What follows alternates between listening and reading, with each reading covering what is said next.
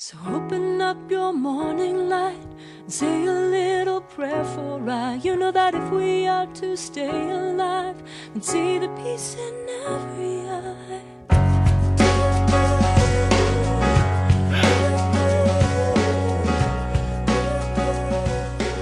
365 jours d'amour, de peine d'amour, le podcast. Pour ceux et celles qui, qui lisent ces romans, qui suivent la série, je pense qu'on peut reconnaître qui est avec moi présentement. Juste avec la chanson, c'était une petite surprise qu'on lui faisait et dès que les premières notes ont démarré, je pense qu'il a vécu quelque chose.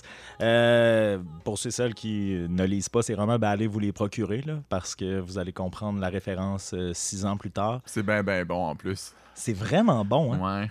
Ben, j'étais aussi. Et Dawson's Creek, et euh, Le Loup-garou du campus, Buffy contre les vampires. One Tree Hill. Toute cette Gilmore génération-là. Girls. Oh mon Dieu. Mais là- là, vous avez reconnu sa suave voix parce qu'il a été à Amos depuis quasiment deux semaines. Ouais. C'est redevenu, redevenu ma nouvelle maison. Exactement. Euh, T'es originaire d'ici, puis euh, je vais te présenter en grande pompe. T'as, euh, veux, veux pas, choisi de t'exposer à venir au podcast de 365 jours de peine d'amour. Samuel Larochelle, il y a des gens qui disent 41e, il y a des gens qui disent 43e édition euh, du Salon du Livre. Tu as été président d'honneur et là, tu es sur le point de repartir. Tu repars demain après des conférences, des entrevues, euh, des dédicaces, un open mic, bien des choses que tu as vécues. On va jaser de ça, mais de bien plus que ça encore. Euh, comment tu te sens là présentement? Encore sur mon nuage de la fin de semaine, en fait des deux semaines entières que j'ai passées ici, parce que j'ai eu plein d'amour. Il y a eu tellement d'adultes qui soit me connaissaient, venaient voir pour me voir pour récupérer le, dernier roman qui vient d'être publié il y a quelques jours. Des curieux qui ont entendu parler d'un président d'honneur qui connaissaient pas, puis qui ont envie de savoir qu'est-ce que j'écrivais, puis qui sont repartis des fois avec cinq livres d'une shot. Euh, puis plein d'ados que j'ai rencontrés dans les écoles qui viennent me voir effervescent, puis qui achètent mes livres, puis qui me parlent de la conférence, puis qui ont aimé ça. Mais en plus, les, bénévoles, les organisateurs venaient me voir. Je te jure, j'ai jamais été validé autant que ça dans ma vie sur ce que je fais, sur ce que je suis, sur ce que je dégage. Fait que ça, ça va prendre du temps avant que ça parte. Mais euh, je serais menteur de dire qu'il n'y a pas une petite fatigue qui est en train de sortir. Fait que, euh, disons que je continue mes conférences ces jours-ci dans les écoles. Je vais toujours être à on pour leur donner des belles conférences. Mais le soir, je me couche pas mal plus tôt que d'habitude. Tu parlais de validation. Tu as été vraiment en fin de semaine, d'un, l'attraction principale, de deux, sur ton X. Est-ce que tu sens que de retour à Montréal, il va y avoir un petit blues? Non, parce que j'ai tellement de projets qui m'attendent puis qui bougent dans ma tête. Euh, des projets qui ont beaucoup, beaucoup euh, évolué, qui, dans le sens qui ont bougé dans les trois dernières semaines. Puis là, je me dis, oh mon Dieu, cet été, cet automne, l'an prochain ou dans les deux prochaines années, il y a tellement des belles choses qui pourraient se concrétiser. Et euh, il y en a, y a comme deux autres projets qui sont apparus dans les 48 dernières heures. Fait que cette constante créativité fait en sorte que je vais pas m'écraser, puis il va pas y avoir de blues. Je suis vraiment du genre à profiter de chaque moment un à la fois. Et c'est un peu aussi ma façon de survivre aux journées hyper chargées. Si on me demandait qu'est-ce que tu as demain dans trois jours, je suis comme honnêtement, ça me tente pas d'en parler. Moi, il faut que je me concentre sur maintenant et sur demain. Sinon, je vais m'écrouler.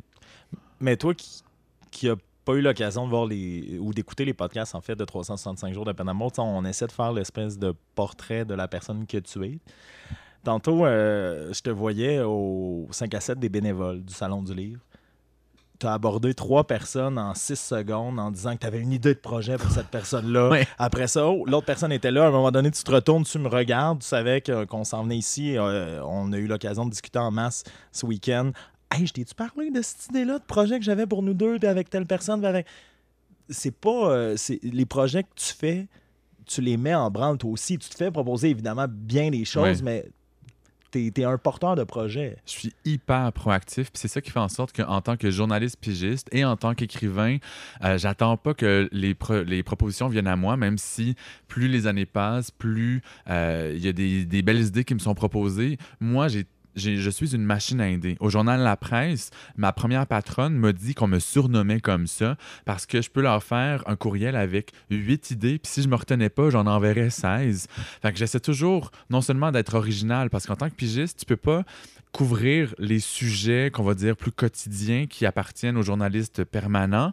Donc, il faut que tu arrives avec l'idée dont personne, euh, que personne euh, euh, envisagé. Fait que là, il y a de l'originalité, il y a le besoin d'aller chercher son boulot, de cogn- cogner aux portes continuellement. Euh, c'est la même chose pour les livres. Je me dis, si moi, je veux essayer quelque chose de nouveau comme type de, de projet ou comme discipline artistique, ben, il va falloir que je le fasse savoir. Puis c'est ça que je fais. Mais c'est pas un podcast sur l'introspection psychologique ou euh, sentimentale nécessairement. Sauf que d'où ça devient, ça? Le, le- mon Dieu, je pense que j'ai j'ai ressenti le besoin d'être euh, de miser sur ma différence vraiment beaucoup. Euh, puis si je creuse une couche en, dessous, c'est pas juste miser sur la différence, mais j'ai eu longtemps besoin de me sentir spécial pour me sentir exister, pour sentir que j'avais de la valeur.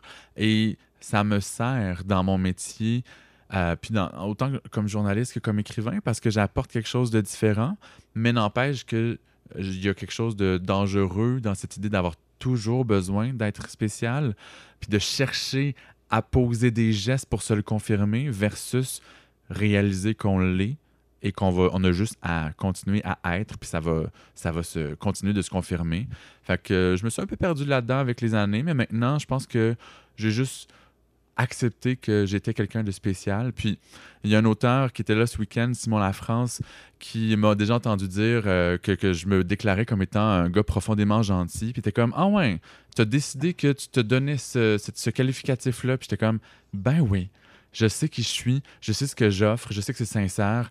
Fait que je sais que j'ai le droit de dire que je suis un gars spécial, qui veut pas la même chose que tout le monde dans vie, puis qu'il y a des projets originaux. Et jamais c'est ma façon de d'écraser les autres, de dire qu'ils sont inférieurs à moi. C'est juste une façon de parler de moi sans attendre que les autres le fassent à ma place.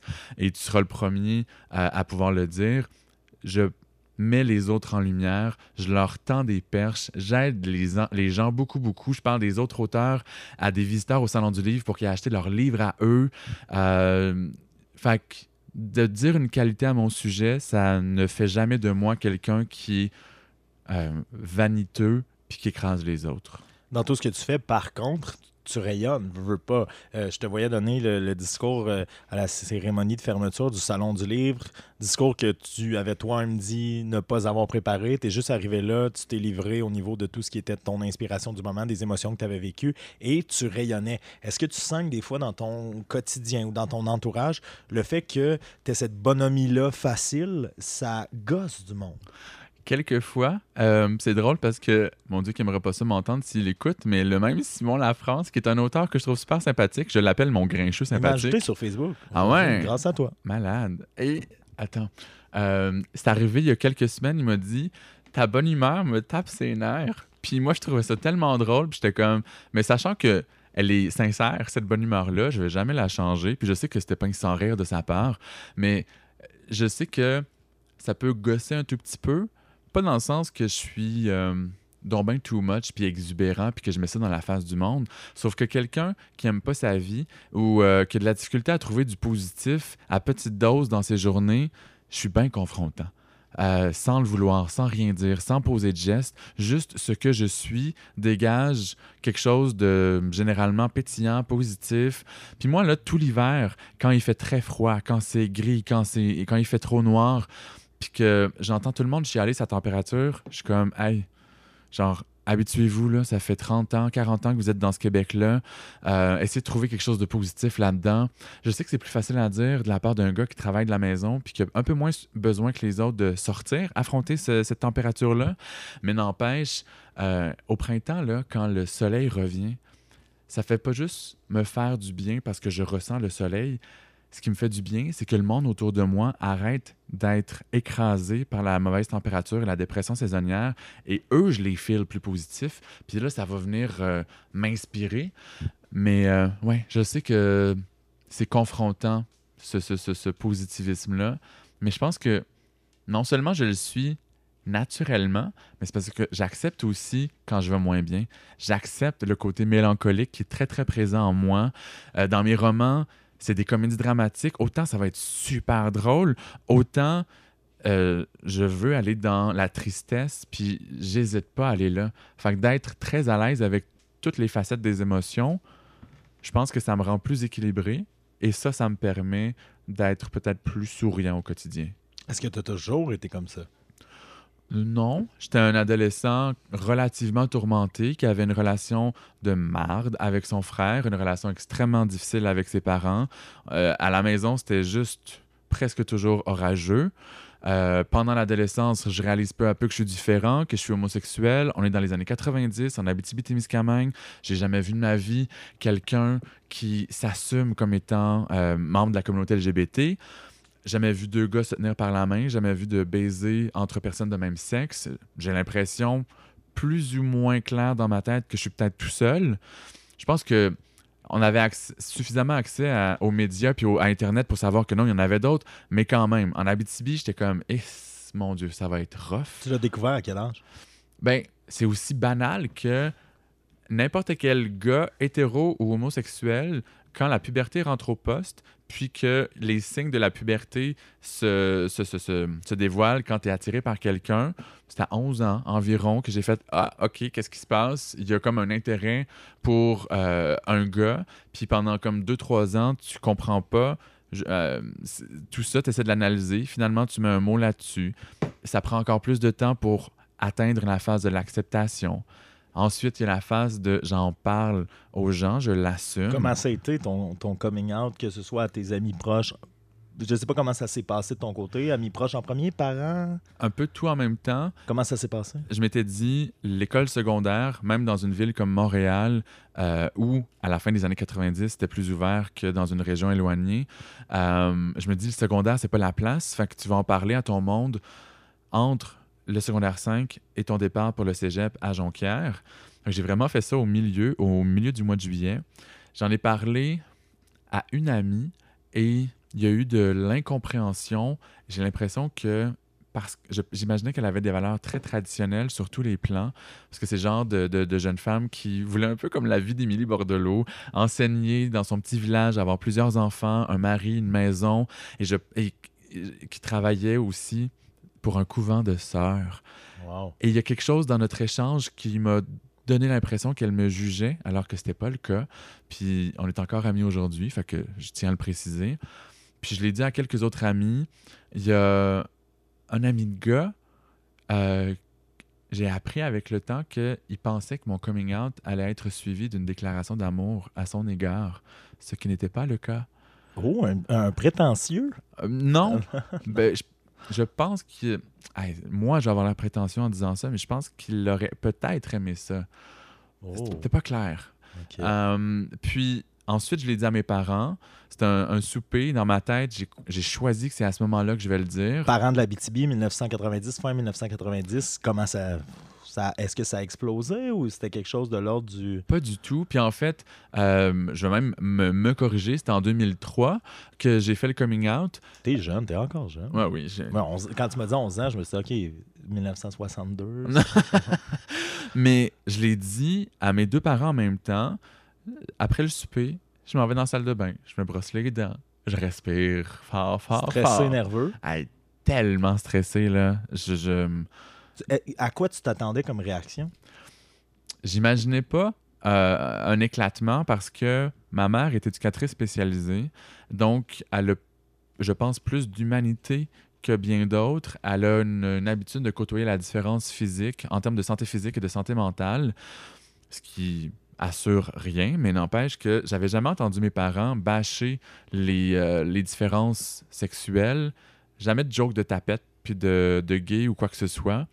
Fait que je je suis sorti de la salle de bain et je leur ai dit j'ai quelque chose à vous dire. Maman, père, je suis homosexuel. Boom. Puis je te dirais que ça se résume par ce soir-là ou peu après ma mère qui me dit que dans sa tête, les deux options, gay, hétéro, auraient pu être crédibles.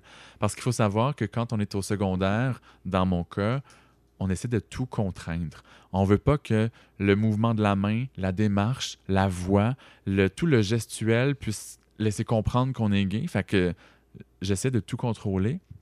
Donc, Ça se euh, passe comment, ce contrôle-là, quand on est un adolescent qui euh, module sa voix, euh, con- contraint, comme tu le dis, c'est ses gestes? fucking lourd. C'est Ça doit être lourd. Surtout à Moss. toutes les secondes, t'es pas toi-même. Je pense que ça dit tout. Puis c'est, t'as hâte de sortir de ça éventuellement. Euh, donc, visuellement, ça pouvait. Se, ça, ça- ça se pouvait que je sois hétéro dans sa tête, mais elle a pas mal réagi. Puis mon père avait jamais envisagé que je puisse être homosexuel. Te Wow. dire à quel point ça paraissait pas tant que ça, mais en même temps, mon père a une belle naïveté. fait que euh, ça a eu un genre de 48 heures de silence, pas lourd, un genre de il intègre l'information. Toi, tu savais ça à, cette époque-là, en secondaire 5, on s'en va au cégep, que papa est en train d'intégrer l'information?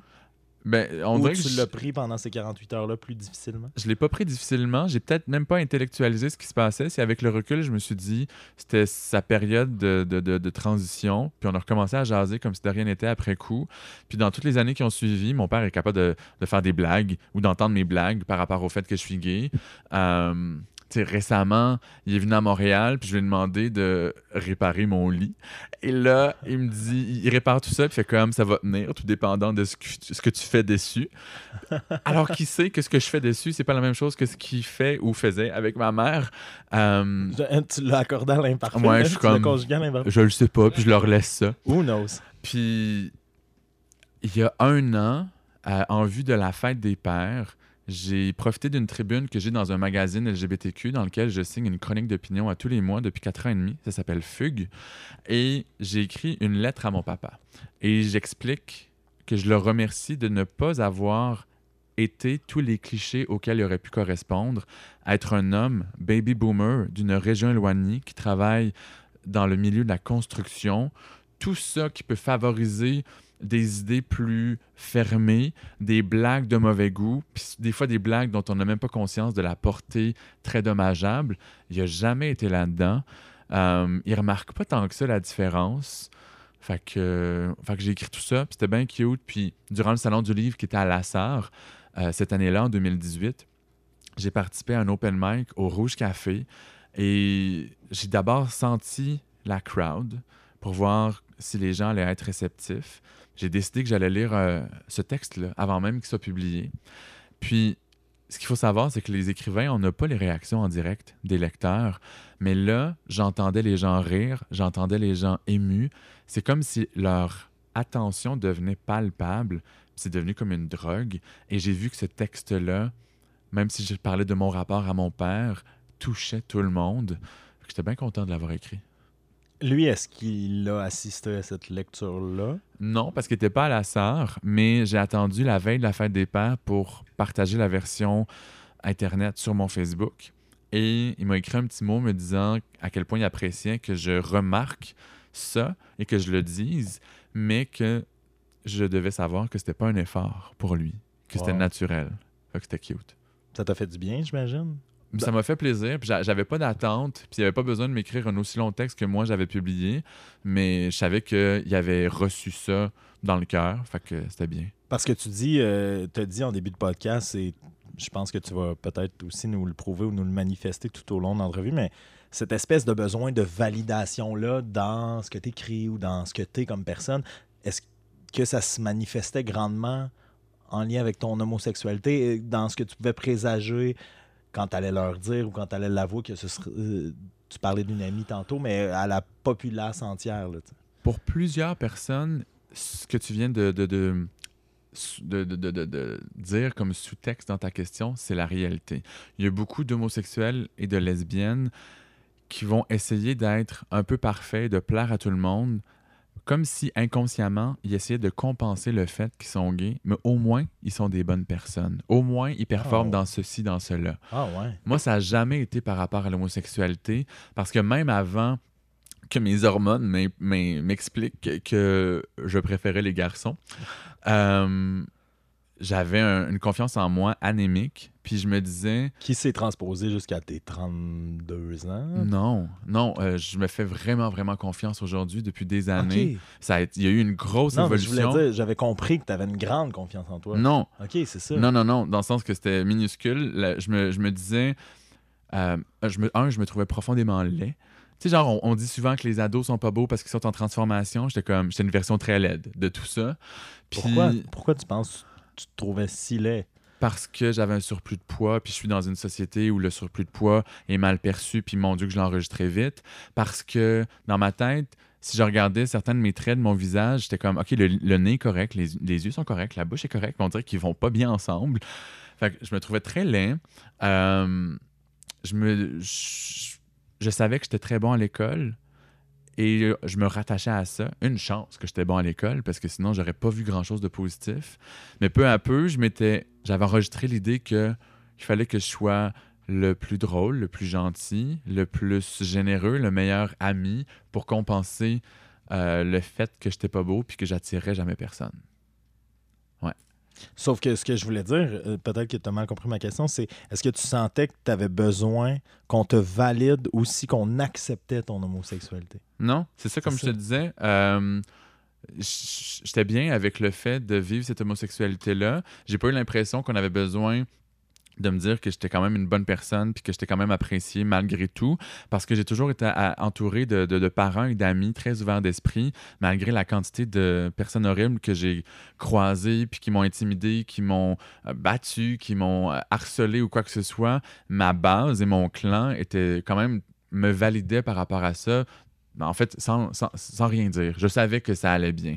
Là où j'ai eu besoin de validation, c'est par rapport à qui je suis comme être humain, mes qualités de base, puis ce que j'ai à offrir dans le monde, mais pas par rapport à l'homosexualité. Mais ça semble intrinsèque dans ta façon de penser parce que moi, jamais, je- quand je posais la question, jamais je voulais dire par là euh, est-ce que tu as eu besoin qu'on valide que tu étais une bonne personne parce que l'homosexualité et le fait d'être une bonne personne ne vont pas ensemble? Non, il y a plein d'homosexuels qui sont des êtres humains de marde. Et tu le disais dans la, dans la table ronde, non, mais tu le disais dans la table ronde sur la diversité que Ouais. t'as- t'en as croisé, mais ce que, ce que je trouve drôle et euh, voire même attachant, c'est que quand je te demande avais-tu besoin qu'on valide ton choix d'être homo... Ben, pas ton choix, mais Le le- fait d'être. le fait d'être homosexuel, tu me dis Ah non, j'avais pas besoin qu'on me dise que j'étais une bonne personne. Mais c'est, c'est- moi, je le vois plus comme tu, tu sais, tu peux être une bonne personne, tu peux être homosexuel, puis il y a quand même des gens autour de toi qui ne l'acceptent pas. Ouais.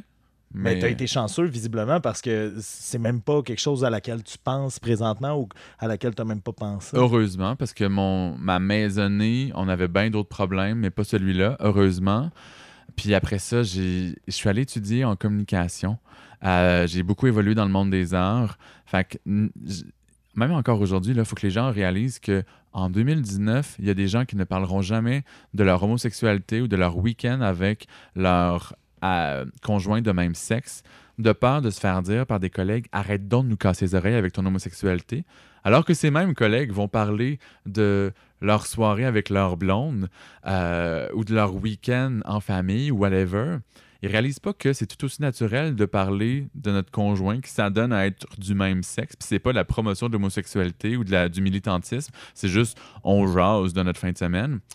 Euh, fait en étant bien entouré, j'ai jamais senti que j'étais diminué parce que j'étais gay. Puis je pense que très inconsciemment, rapidement, j'ai fait un fuck them euh, dans ma tête aux autres par rapport à, à ce que je suis en tant que gay. N'empêche que ça fait quatre ans et demi que je prends la plume à tous les mois pour faire réfléchir les gens sur euh, plein de facettes de leur rapport à la diversité sexuelle ou faire réfléchir les gens de la communauté LGBT sur certains de leurs comportements puis de leurs, euh, leurs opinions. Fait que moi, ça va, genre ce que les autres pensent de moi, mais je ressens quand même le besoin d'aller au front sur bien des affaires. Mais par rapport à ce que tu viens de dire, ça me fait réfléchir pour la première fois de ma vie. Merci, Samuel. Non, mais ça me fait réfléchir sur le fait que, tu sais, on peut euh, être réfractaire à ça, l'homosexualité, on peut se fermer, mais il y a l'inverse aussi. Tu- on dirait que tu viens de me faire allumer qu'il y a l'inverse de quand euh, toi, tu parles de ton week-end avec un copain du même sexe, puis qu'on fait, on le sait, là, c'est beau, c'est correct, on l'a accepté. Que t'étais- il y a comme l'over-acceptation de ce que c'est l'homosexualité, donc de pas vouloir en entendre parler, alors que, comme tu dis, c'est totalement la même chose que quelqu'un qui, au bureau, dit Ah, moi, que ma, ma femme en fait semaine, t'es allé magasiner. Il y a deux choses. Il y a ceux qui sont fermés d'esprit et qui, chaque fois qu'ils entendent une anecdote d'un couple de même sexe, n'apprécient pas parce qu'ils sont fermés d'esprit. Et tu as les, les alliés qui sont tellement ouverts d'esprit, qui sont comme ils vont en revenir de leur combat, puis de leurs revendications, puis de leur sensibilisation? Ils vont en revenir des personnalités publiques, sportives, artistiques, euh, en politique qui font des coming out, puis arrêter de se dire que d'en faire tout un cas. C'est juste une personne homosexuelle, c'est juste de l'amour. On devrait tout accepter ça puis arrêter d'en parler. Ils réalisent pas que leur belle ouverture d'esprit nuit à la cause présentement. Parce que oui, les petits gars et les petites filles ont encore besoin de savoir que tu peux être un joueur de football homosexuel euh, qui s'assume ou un politicien qui peut se faire élire euh, tout en étant ouvertement affiché en tant que gay, en tant que trans. Euh, donc, ces, modèles-là doivent encore être soulignés, médiatisés. Y, il y, a, encore des batailles à livrer, surtout dans toutes les réalités trans. Et si on me permet de faire un parallèle, actuellement, aux États-Unis, les questions de l'avortement sont remises en question. Il y a des lois qui viennent de restreindre dans plusieurs États la liberté de choix des femmes. Donc, tout ce qui, en, tout ce qui a trait aux, aux, femmes, aux communautés culturelles, aux communautés sexuelles, même s'il y a des batailles qui ont été gagnées, tout ça est très fragile. Fait qu'il faut rester à l'affût, il faut continuer d'en parler. Donc, cette idée de ben, c'est correct, là. On, vous aime. Arrêtez d'en arrêtez parler.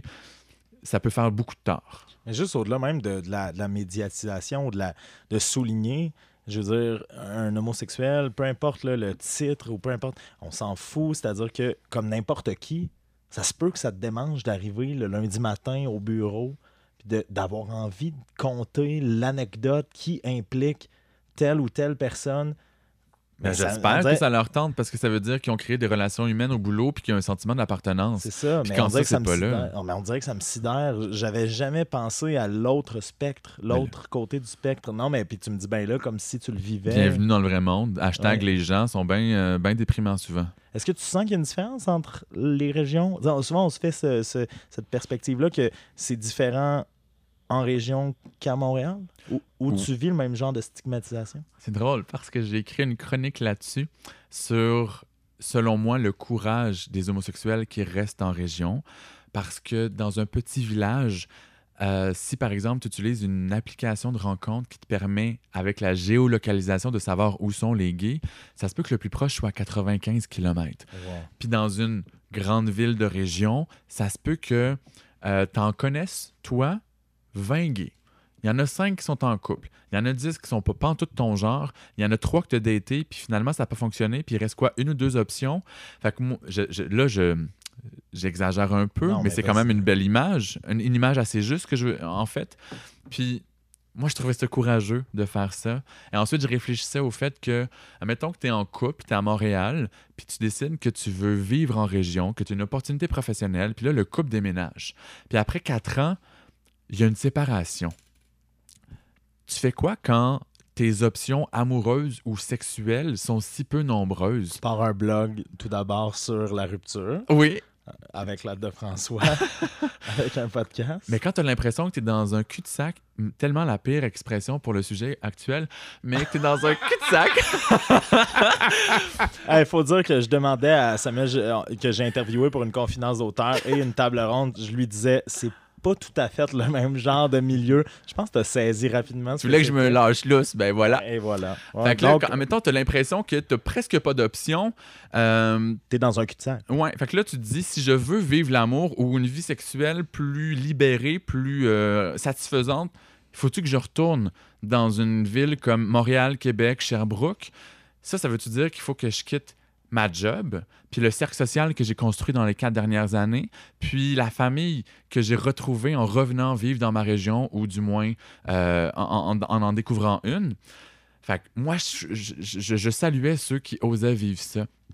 Et il y a eu ironiquement plein de gens d'homosexuels de, de, de, région qui m'ont bâché en me disant que c'était pas ça la réalité, que c'était super ouvert, qu'il n'y avait plus de problème, que ce que je décrivais, c'était pas, c'était pas véridique. Pourquoi tu penses? Parce que eux vivent bien leur homosexualité, ils l'assument ouvertement et ils ont des œillères puis réalisent pas à quel point il y en a beaucoup dans leur propre région qui sont encore cachés pas assumés, qui vivent ça très, très difficilement. Et là, je me suis même dit, fait dire que je faisais l'équivalent du mansplaining quand les hommes expliquent aux femmes comment vivre que je faisais ça en tant que gars urbain de grande ville qui disait aux, aux gens de région ce que eux expérimentaient. Puis j'étais comme je m'excuse, mais je vais dans des salons du livre 12 fois par année dans toutes les régions du Québec et je parle avec plein d'homosexuels. Je vois plein de gens qui sont cachés, plein de gens qui m'expliquent pourquoi ils ne s'assument pas, pourquoi ça fait 15 ans qu'ils sont dans le placard, à quel point c'est dur. C'est pas mon petit feeling qui me permet de faire un article, c'est je parle au monde qui vivent encore en région et après la publication de cette chronique-là, autant je me suis fait bâcher, autant j'ai eu plein d'homosexuels de région qui ont fait merci de mettre des mots sur ce que je vis. Fait que moi, quand je me fais dire que je leur dis comment vivre, puis que je décris quelque chose qui n'est plus réel, puis qu'il n'y en a plus de problème en région, j'ai envie de les envoyer chier, puis de leur dire d'ouvrir leurs yeux, parce que c'est pas ça qui se passe autour d'eux. Mais il y a mille interventions qui me viennent en tête. Je vais y aller avec une question et après, je vais y aller avec ma propre anecdote qui euh, probablement va te faire plaisir parce que ça confirme exactement tout ce que tu dis dans cette chronique-là, mais d'un point de vue hétérosexuel. Est-ce que tu penses que ces gens-là, ces, ces homosexuels-là qui t'ont bâché, qui t'ont rentré dedans à ce moment-là, ça aussi, c'est un mauvais choix de mots. Euh, est-ce que tu penses est-ce que tu penses que c'est parce que tu es une personnalité publique? Que tu es facilement atteignable, puis qu'à un moment donné, on dirait que aussitôt que, que, quelqu'un de, de, sensé a une tribune, mais dit quelque chose qui est peut-être pas ce qu'on pense ou ce qu'on on y va avec l'artillerie lourde pour. Je pense pas que c'est parce que je suis une personnalité ouvrir les guillemets public, fermer les guillemets. Fait que dans ma tête, je suis comme un, gars comme d'autres qui s'adonne à bien savoir écrire puis qui aime ça partager ses, ses, points de vue. Mais ils ont, ils ont, ils ont lu que j'étais un gars né en région qui vit à Montréal. C'est comme si le fait d'être à Montréal m'enlevait ma légitimité. T'avais quitté le Boys Club? Un peu. Comme si moi j'avais abandonné ou comme si j'étais déconnecté parce que je vivais à Montréal. Et juste le mot Montréal dans la chronique éveille en eux leur rapport à la métropole, leur vision du village, qui est très, très, très, très cliché et très restreinte. Euh, ensuite, les souvenirs actuels ou passés de compétition entre les, villes de région et la métropole. Ce mot-là vient déclencher plein de choses dans leur tête, puis dans leur cœur, puis dans leurs souvenirs, puis dans la rancune et la rancœur. Fait que là, il me garoche en pleine face. Et ça fait juste me rappeler quelque chose que j'ai compris dès le début, il y a quatre ans et demi, de mes chroniques d'opinion. Les gens vont s'accrocher à un mot, ça va les faire réagir, même si tout le paragraphe qui suit, tu viens nuancer. Même si tout ton texte expriment une idée très claire, eux, ça se peut qu'ils s'accrochent juste à une phrase, à un mot, qui vont l'interpréter selon leur vécu, leurs blessures, leur personnalité, leurs propres enjeux personnels, et ils vont complètement transformer ton propos, mais ça les empêchera bien sûr pas de te bâcher sur les réseaux sociaux ou en personne, mais chaque euh, lecteur de chronique, chaque lecteur de roman réagit à sa façon. Puis je dis souvent dans mes euh, rencontres dans les classes, mettons mon premier roman pour ado. Il y a des gens qui m'écrivent pour me dire que je les ai fait rire du début à la fin et d'autres que je les ai fait pleurer sept fois. C'est la même histoire. Pourquoi ils réagissent différemment? Parce qu'ils sont des individus différents et ils sont marqués pour des éléments euh, qui ne sont pas les mêmes. C'est la même chose dans les chroniques. Fait qu'ils vont des fois péter une fuse, même si de l'extérieur, avec du recul, ce n'est pas du tout justifié. Et leur écran d'ordinateur leur donne l'impression de pouvoir tout dire. Fait que, ouais. Tantôt, euh, je me permets de toucher sa main. Tantôt, euh, tu me demandais ça allait être quoi mon angle. Ouais. Présentement, les questions fusent par milliers. Ce à quoi je voudrais dire, tu le fait que tu sois un auteur, le fait que les gens réagissent de cette façon-là à tes romans ou à tes chroniques, est-ce que des fois ça t'amène à te censurer? Me censurer, non. Mais il y a certains sujets de chronique où dans le texte, je vais toujours, je vais préciser un peu plus. Là, je suis pas en train de dire ça, là. Sachez que c'est pas ça que je signifie. Tu te protèges complètement. Comme par en arrière. J'essaie d'installer des remparts à même mon texte, dans les textes d'opinion. Pour être sûr de tout justifier, pour être sûr qu'il n'y ait aucune attaque qui puisse provenir de. Ouais. Fait que je, je pense pas que ça m'empêche d'aller aussi loin que ma pensée veut aller, mais récemment, il y a un texte, comme, je pense que sur 800 mots, il y en a 300 qui ont servi à faire By the way, c'est pas ça que je suis en train de dire. Est-ce que c'est frustrant comme auteur? Est-ce qu'il y a des fois où tu te dis Ah, c'est que j'aimerais ça retourner à la première chronique où j'étais naïf et insouciant de ça? Je pourrais dire que c'est un peu frustrant mais ce serait de pas vivre dans la société dans laquelle on vit. Je peux pas me dire que tout le monde mon vécu. Puis je dis pas que mon vécu est meilleur que celui des autres, mais tu vois, je suis en train exactement de faire un rempart pour me protéger des gens. Puis c'était même pas voulu. Même dans 365 jours de peine d'amour, je le fais. Ouais. Tu Et comprends? dans le fond, attends, j'ai un peu perdu ma... le fil de ma pensée. Ben, t'es pas meilleur que les autres. Ton vécu est pas Ouais, meilleur c'est que ça. les autres. Dans le sens que mon, j'ai mon vécu à moi, les gens ont leur vécu à eux. Euh, j'ai mon type d'éducation, j'ai eu ce chemin-là professionnel, personnel. Ça m'a mené à voir les choses d'une certaine façon. Et je peux pas espérer que tous les êtres humains soient comme moi, sinon ce serait plate. Donc à partir de là, je dois accepter qu'il va y avoir des réactions splendides puis beaucoup d'autres merdiques. Parce que là, je viens de nommer des réactions difficiles, mais il y a des chroniques qui me valent beaucoup, beaucoup de courriels. Cette semaine, euh, dans le FUG, j'ai publié un texte dont le titre, c'est euh, Ces homosexuels qui tentent de rattraper leur adolescence perdue.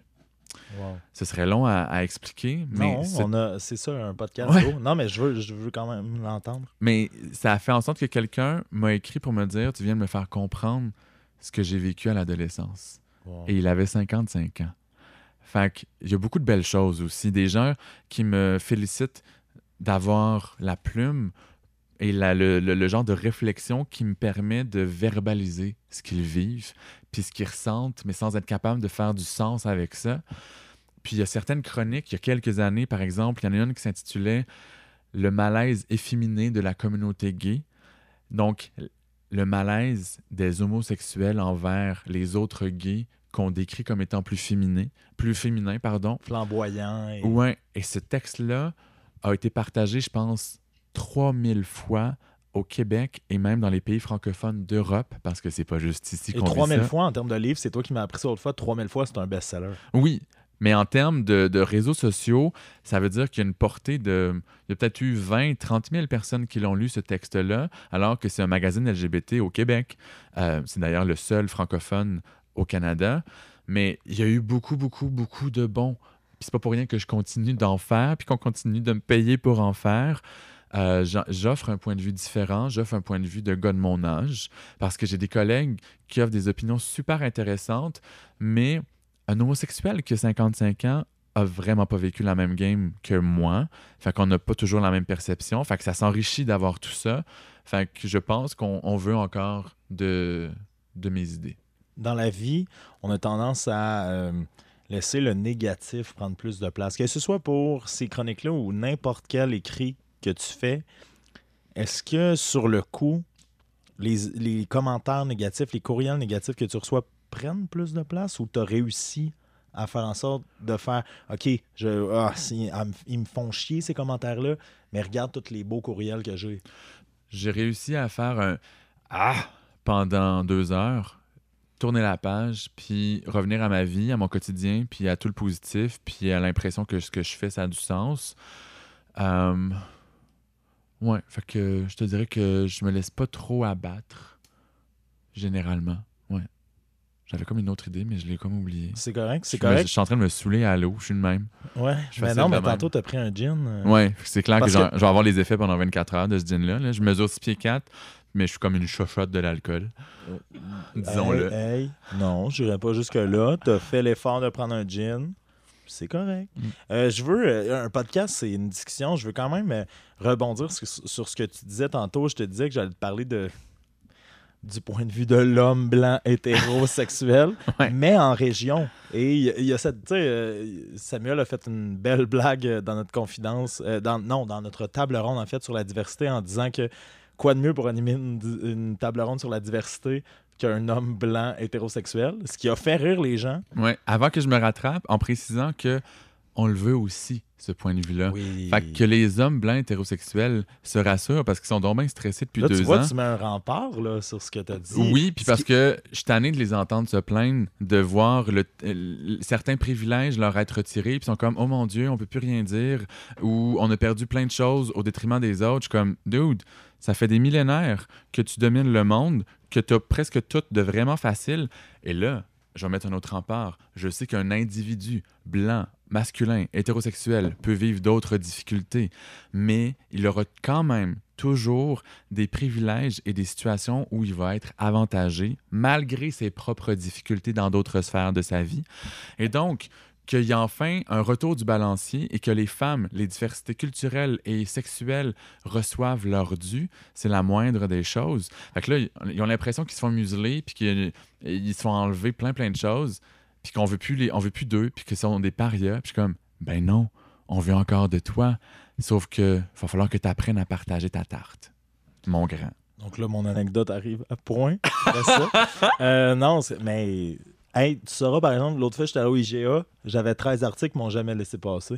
Ah, fait que là, tu dis qu'on a des privilèges, là, mais. Euh, Moi, si j'y allais, je suis tellement, genre, cute et sympathique qu'il me laisserait passer. C'est ça. On a chacun nos privilèges. Tu vois, j'ai cheminé, je pensais que j'étais une laideur avant, puis maintenant, je suis capable de dire à voix haute que je suis cute et sympathique. Ça, c'est de l'évolution. Moi, c'est plus l'évolution devrait être au niveau de sympathique. Non, j'ai toujours su que j'étais sympathique. Ah! Quand j'étais jeune, j'étais comme je suis drôle, je suis généreux, je suis gentil, j'ai juste ça à offrir d'envie, je vais miser là-dessus. Mais là, à un moment donné, en vieillissant, en se trouvant plus cute, est-ce que le côté sympathique a pris le bord?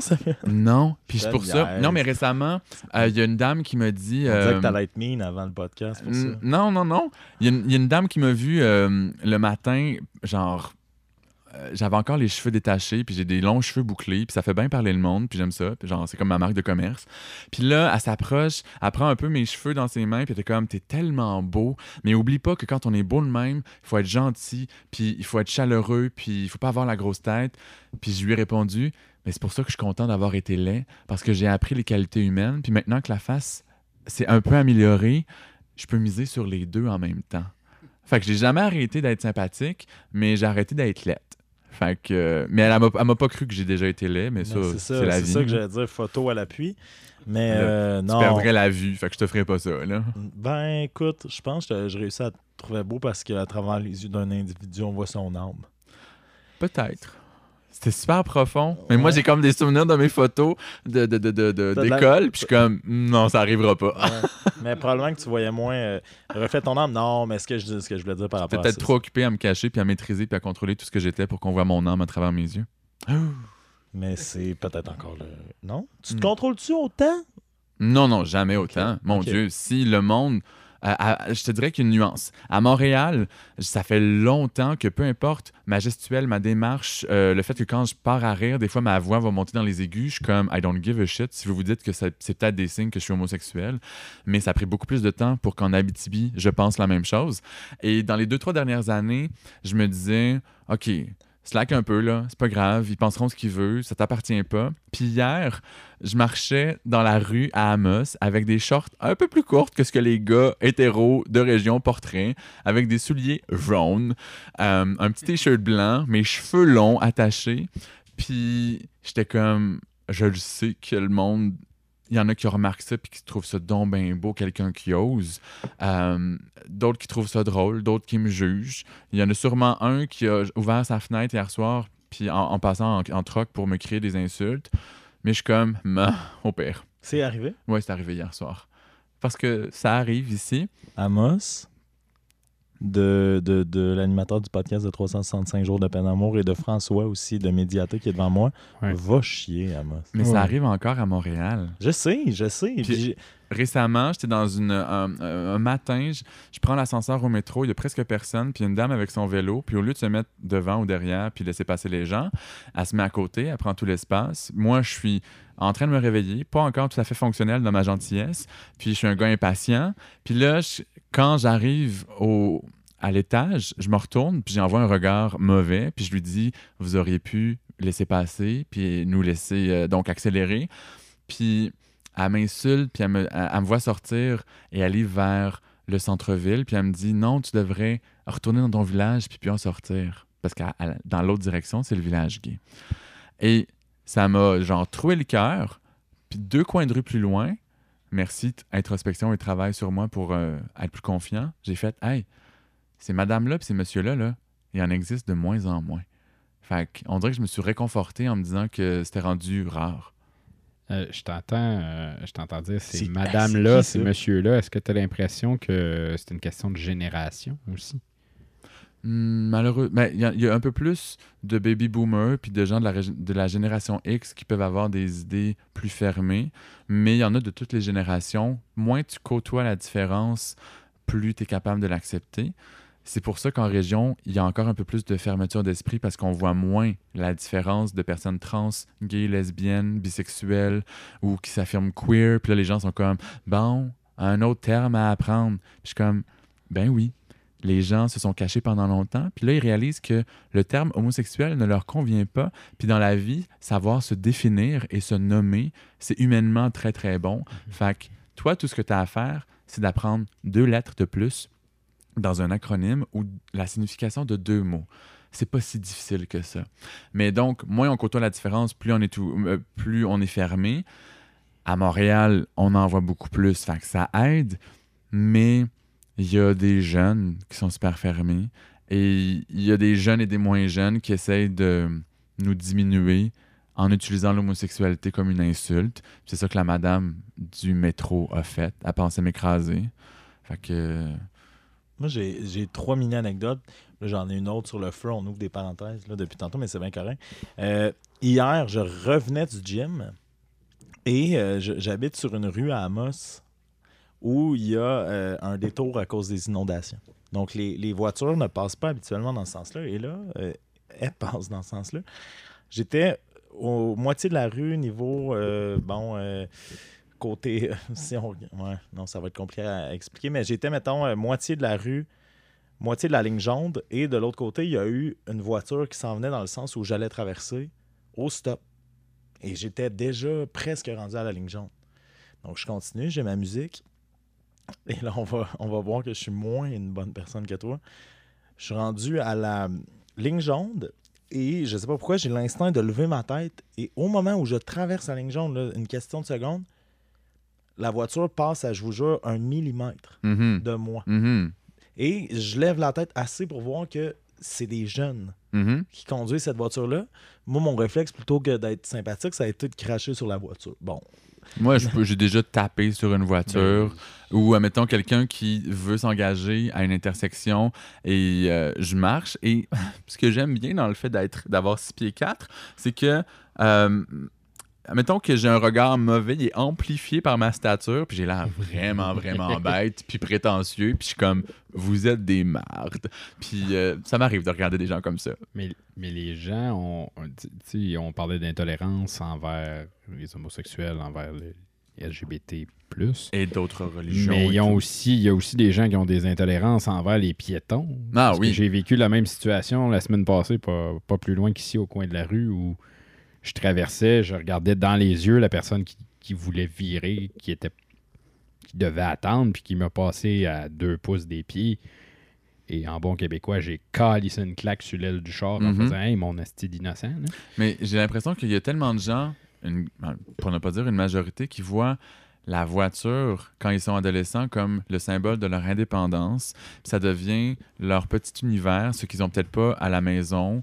Puis même quand on est adulte, c'est sa petite maison roulante. On, on se- on décroche du boulot avant d'aller vers le deuxième chiffre de la famille, du couple ou quoi que ce soit. Fait qu'ils se sentent en, en contrôle, en puissance, en sécurité, puis ça a été leur objectif de vie. Fait que là, quand tu leur parles d'un gars qui veut pas posséder de voiture puis qui se déplace à vélo, ou d'un piéton qui le ralentit dans son déplacement sur une route qu'il croit posséder au complet, ça le fait chier. Mais là, je suis pas en train de dire que les piétons puis les, les, les- les cyclistes sont parfaits. Encore un, un réflexe de rempart, de discussion.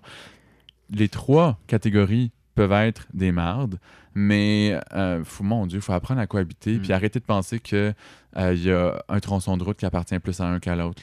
Mais pour faire un parallèle sur euh, le, le côté euh, un peu plus joyeux, et, et moi je pense que ça me vient du fait de vieillir que tu, dont tu parlais par rapport à, à cette dame-là, tantôt dans le métro. Mhm. Avec euh, la Maison des Jeunes, on a fait euh, du bénévolat pour la chromatique, qui est une Oui. course. OK? Ici à Amos, on barrait certaines rues Mhm. et euh, on faisait la circulation avec des jeunes entre 12 et 17 ans. On faisait la circulation pour les coureurs et les automobi- automobilistes qui attendaient euh, pour la course en question.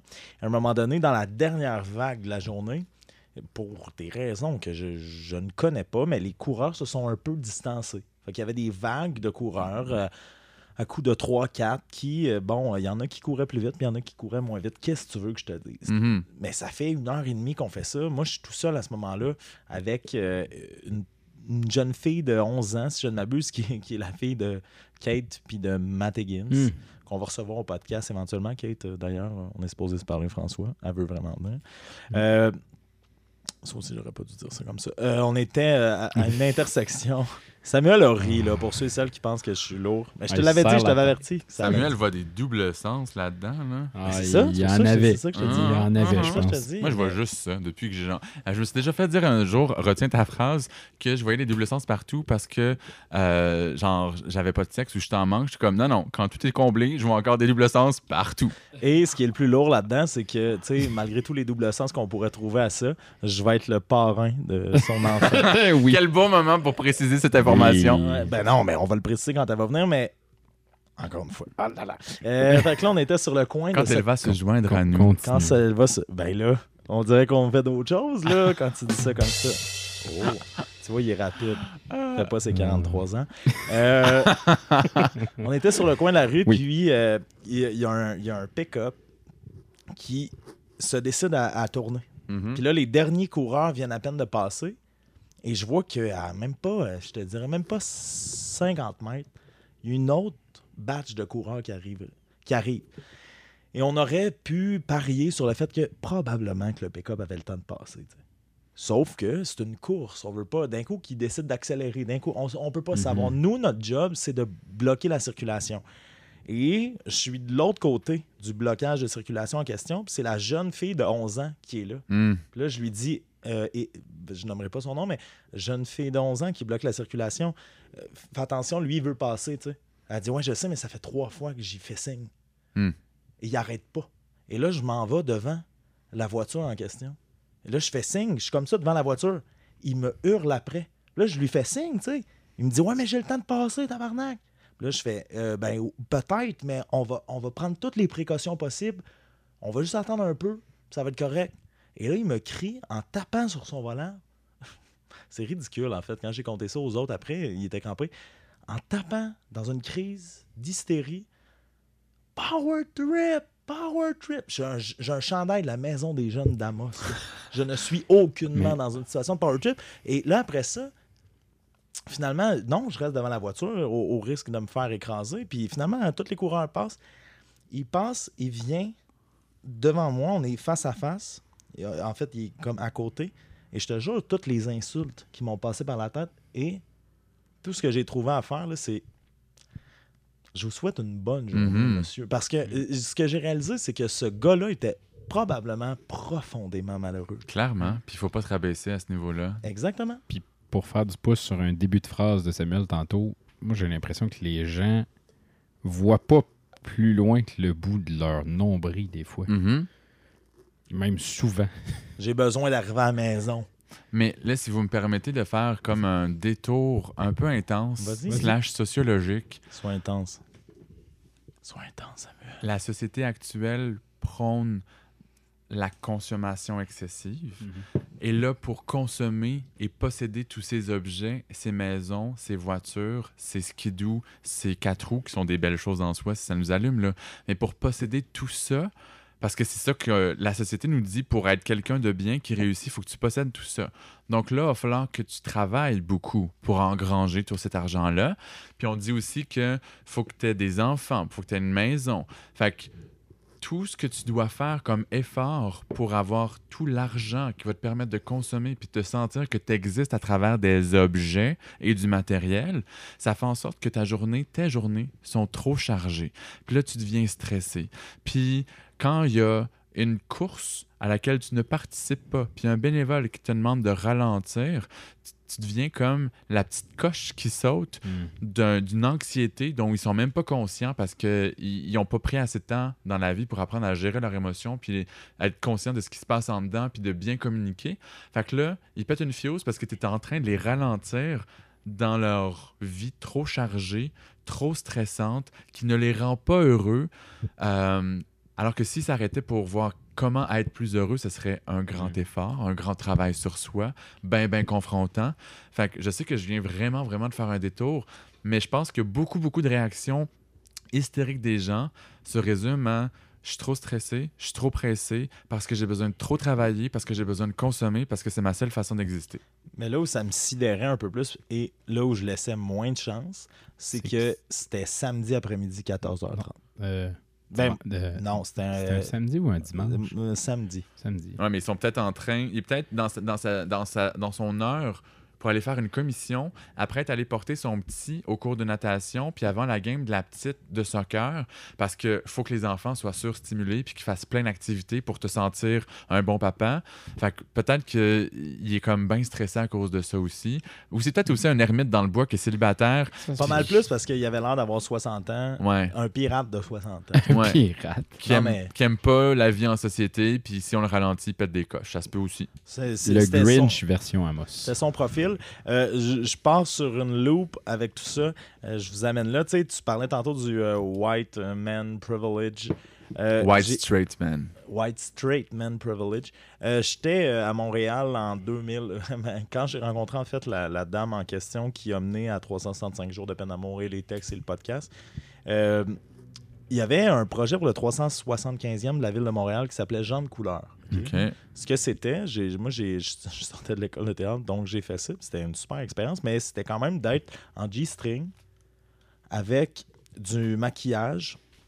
Du maquillage qui était fait à la base de. Je me souviens pas du, du matériau en question, mais on, on s'enduisait le corps de tout ça d'une couleur. Une espèce de body painting. Genre, mais il y avait il y avait un matériau spécial qui faisait que c'était moins pire, je pense. Mais euh, on était tous et toutes d'une couleur différente à peu près, puis on se promenait, puis on parlait pas. Je sais pas si tu as eu l'occasion, tu habitais à Montréal, de- de- d'entendre parler, de voir ça. De... Non. Et moi, euh, euh, fut un moment où j'étais en rose. Mhm. Je me promenais sur une rue, donc j'étais en rose, puis je sais pas si tu m'as vu, tu sais, mais euh, j'attire euh, les regards. Et non, non, ça pour dire que j'étais sur la rue, puis il y a un... ça avait l'air d'une voiture, je t'aurais dit, a, bachelor- a bachelorette car. Ça Mhm. avait l'air de, de cinq filles hystériques dans une voiture, mais qui sont quand même passées. Moi, je, je, je peinais à- parce que dans le fond, tu pouvais t'arrêter à divers endroits pour faire des, des portraits ou des tableaux. Tu pouvais être seul, tu pouvais être accompagné de ton groupe, mais moi, je m'étais arrêté euh, plus longtemps que les autres à un endroit. Fait que je rattrapais le reste du groupe seul, en, en rose, avec euh, seulement un G-string. Et il y a ces cinq filles-là qui m'ont klaxonné en disant What a wonderful bubble butt, euh, bubblegum butt. Et là, mon premier réflexe a été de rire. Ben oui, c'est correct. Mhm. Mais je me dis, tu sais, je veux vous amener là-dessus. L'inverse. Cinq gars qui craignent fille, t'as donc ben un cul euh, chewing-gum ou t'as donc ben. Toi, euh, on s'en. Je sais pas si tu vas aller là, c'est ça l'affaire. J'ai déjà écrit des affaires là-dessus, ça me Mais tu- dérange non, pas. mais tu m'as dit que tu étais capable de contourner la patente. Il y a eu euh, un texte dont je t'ai parlé l'autre fois, euh, alors qu'on mangeait une crème glacée avec, euh, on les salue, Andréane Brunet, Stéphanie Poitras et Mathieu Higgins. On dirait que tu fais du name drop. Je fais du name drop, c'est du monde important. Et euh, non, mais on prenait une bonne crème glacée avec eux. Puis je t'ai parlé de, tu sais, de un texte que j'ai écrit que peut-être des gens euh, qui écoutent le podcast ont lu par rapport à MeToo. Tu Mhm. m'as dit que tu as vécu, toi, des trucs un peu de ce style-là. Mhm. Qu'est-ce que c'est dans la communauté homosexuelle, tout ce côté-là par rapport au corps, par rapport au consentement, par rapport à. C'est plein de clichés, plein de non-dits. C'est cette idée que les hommes ne sont que des bêtes sexuelles. Fait que c'est sûr que tout le monde en veut, tout le monde aime ça, qu'il n'y a aucune limite, qu'on peut tout se permettre, euh, que le consentement est donc bien flou, que dans un bar, tu peux pogner un paquet, que quand tu es dans un lit, puis que l'autre veut dormir collé, puis que toi, tu as envie de rapprochement plus sexuel, tu peux te le permettre, euh, tu peux forcer la main, etc. Donc tout ça, on en parle beaucoup trop peu. Euh, dans les dernières années, les femmes ont peu à peu libéré leur parole euh, face aux actes d'autres hommes. J'ai l'impression que les homosexuels, on n'est pas rendu là encore, de libérer ce côté-là. Tantôt, tu disais, dans une région, il va peut-être avoir sur 20 personnes qui sont sur les réseaux sociaux pour homosexuels, il va peut-être avoir, euh, bon, euh, 15 personnes qui sont en couple, 3 qui t'intéressent. non, tu disais 5 personnes en couple, 10 qui t'intéressent pas. On dirait que le premier réflexe du baby boomer, ça va dire, ben voyons donc, qui t'inté- il y en a 10 qui t'intéressent pas, les gars. Comme, tu sais, exactement ce que tu disais, les gars, on pense juste à ça, voir que à Montréal versus en région, tu sens-tu des différences par rapport à ça? Non, je pense que la vieille perception face aux, aux hommes et leur rapport à la sexualité est très, très semblable en région et à Montréal. Euh, non, non, là-dessus, euh, c'est un des rares sujets où j'ai l'impression qu'on est encore arriéré tout le monde en même temps. Est-ce que ça te fait profondément chier par rapport à tout ce que tu, tu peux en vivre? Parce que moi, dans le taux, l'autre fois, on s'est euh, droppé ça un peu en allant te porter à la maison. Mais t'as vécu des trucs, là. Mhm.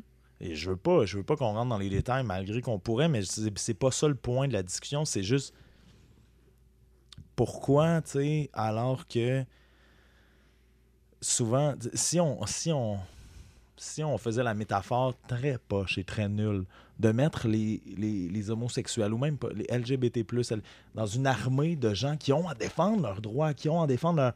Pourquoi il y a des trahisons à même l'armée, tu penses? Ben, c'est un peu le même principe que il y a des membres de la communauté LGBT qui vont être racistes, sexistes, eux-mêmes faisant, ils vont faire preuve d'homophobie intériorisée face à d'autres membres de la communauté, où ils vont être fermés d'esprit face à, des gens de, de religions différentes.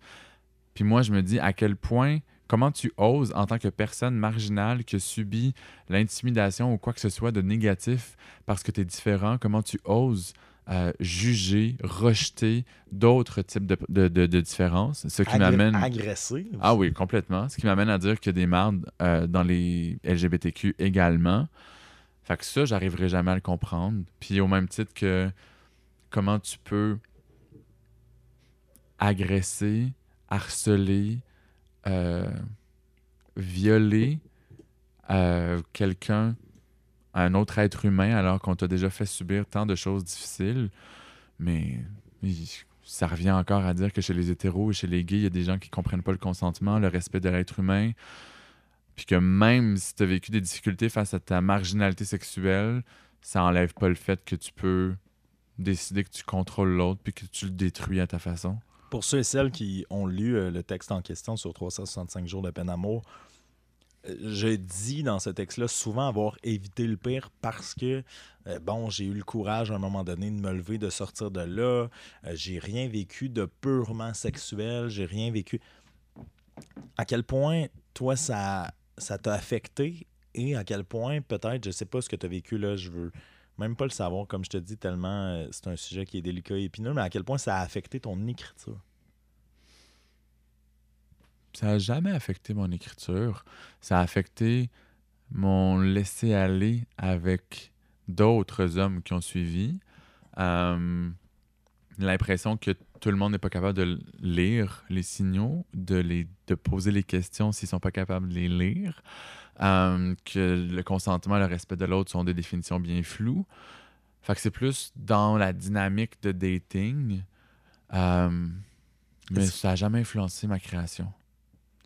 Tu parlais tantôt d'être dans un... Même si, ironiquement, je me permets de te couper. Non, vas-y, vas-y. Euh, il y a deux ans et demi, la maison d'édition Québec-Amérique a publié un livre collectif. Ça s'appelle ça s'appelle Sous la ceinture, tous unis contre la culture du viol. Et on était 18 artistes à écrire soit des faits vécus, des fictions, des... il y avait un dialogue entre deux personnes sur le sujet de la culture du viol. Il y avait euh, photos avec petits bouts de poésie, des mini-pièces de théâtre. Donc, on s'exprimait sur ce vaste sujet, vaste concept que bien des gens ne maîtrisent pas et qui, font, qui fait peur. Puis là, ils sont comme, mais de quoi tu parles, ça n'existe pas, blablabla, parce qu'ils veulent pas prendre le temps de réfléchir. Et quand on m'a demandé ça, on me dit, tu as le droit d'écrire du vécu ou du fictif. Puis, honnêtement, dans ma tête, j'ai fait, j'ai jamais vécu ça. Fait que je vais inventer une histoire. Puis j'en ai fait une qui est super percutante. Puis il y a une prof d'un. Parce que je sais que ce livre-là est utilisé surtout au cégep pour faire euh, des réflexions sur le consentement. Et la prof en philosophie à Sherbrooke me dit que les gars réagissent tout particulièrement à mon texte parce que c'est une question de, de, mi- de pouvoir puis de notions sexuelles dans les initiations sportives d'une équipe universitaire, euh, une équipe masculine. Et donc, que ça les fait, ça les confronte puis ça les fait réagir beaucoup. Puis, j'écris ça. Quelques mois plus tard, je sais que le livre va paraître, puis euh, ça risque de faire parler. Puis, je décide que dans le magazine Fugue, ma chronique d'opinion va porter sur ce sujet-là, puis je réalise que, hey, t'en as déjà vécu toi-même. Puis mon titre, c'était euh, La nuit où j'ai compris la définition de la culture du viol. Parce que- c'est percutant comme titre et comme. Et il faut, faut permettre, faut prendre deux secondes pour dire c'est quoi la culture du viol. Ça ne veut pas dire que tous les hommes ou toutes les femmes veulent violer les gens, mais c'est tous les petits comportements inadéquats, toutes les paroles qu'on laisse filer, les mains sur les fesses non désirées dans un bar, c'est elle qui l'a cherché, c'est de sa faute si elle s'est fait violer.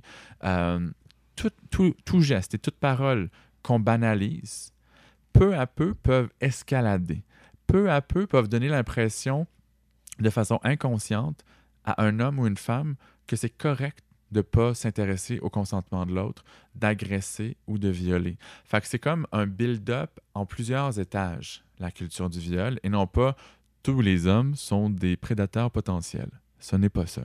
Fait que j'ai réalisé des mois après le collectif dans lequel j'ai écrit une fiction que j'avais vécu quelque chose comme ça. J'ai écrit un texte super puissant qui a vraiment fait réagir les gens. Puis euh, je pense que c'est un an plus tard, le mouvement MeToo a éclaté et j'ai ressorti mon texte et j'ai vu d'autres gars sur les réseaux sociaux parler d'expériences malheureuses. Puis on n'est pas beaucoup de gars à l'avoir fait. Et j'avais été invité à une table ronde à Radio-Canada au micro de Catherine Perrin pour parler. Catherine Perrin Ou Rebecca McConnell, je me rappelle plus. Tu me disais avant qu'on entre en onde que c'était beaucoup moins hot puis drôle qu'en ce moment. Qu'est-ce que tu- Je n'ai même pas catché ta blague. Non, c'était je- j'essayais de vanter mon pote. Il s'auto-pluguait. Ah, mon Dieu! Mais je parle beaucoup plus ici, fait que c'est encore plus le fun. Ah! Mais ouais, fait qu'on est allé parler de ça, puis je sais qu'ils ont dû creuser pour euh, trouver des gars qui sont prêts à en parler aussi à visage découvert, à la radio de la ch- chaîne d'État. Fait que, euh, ouais.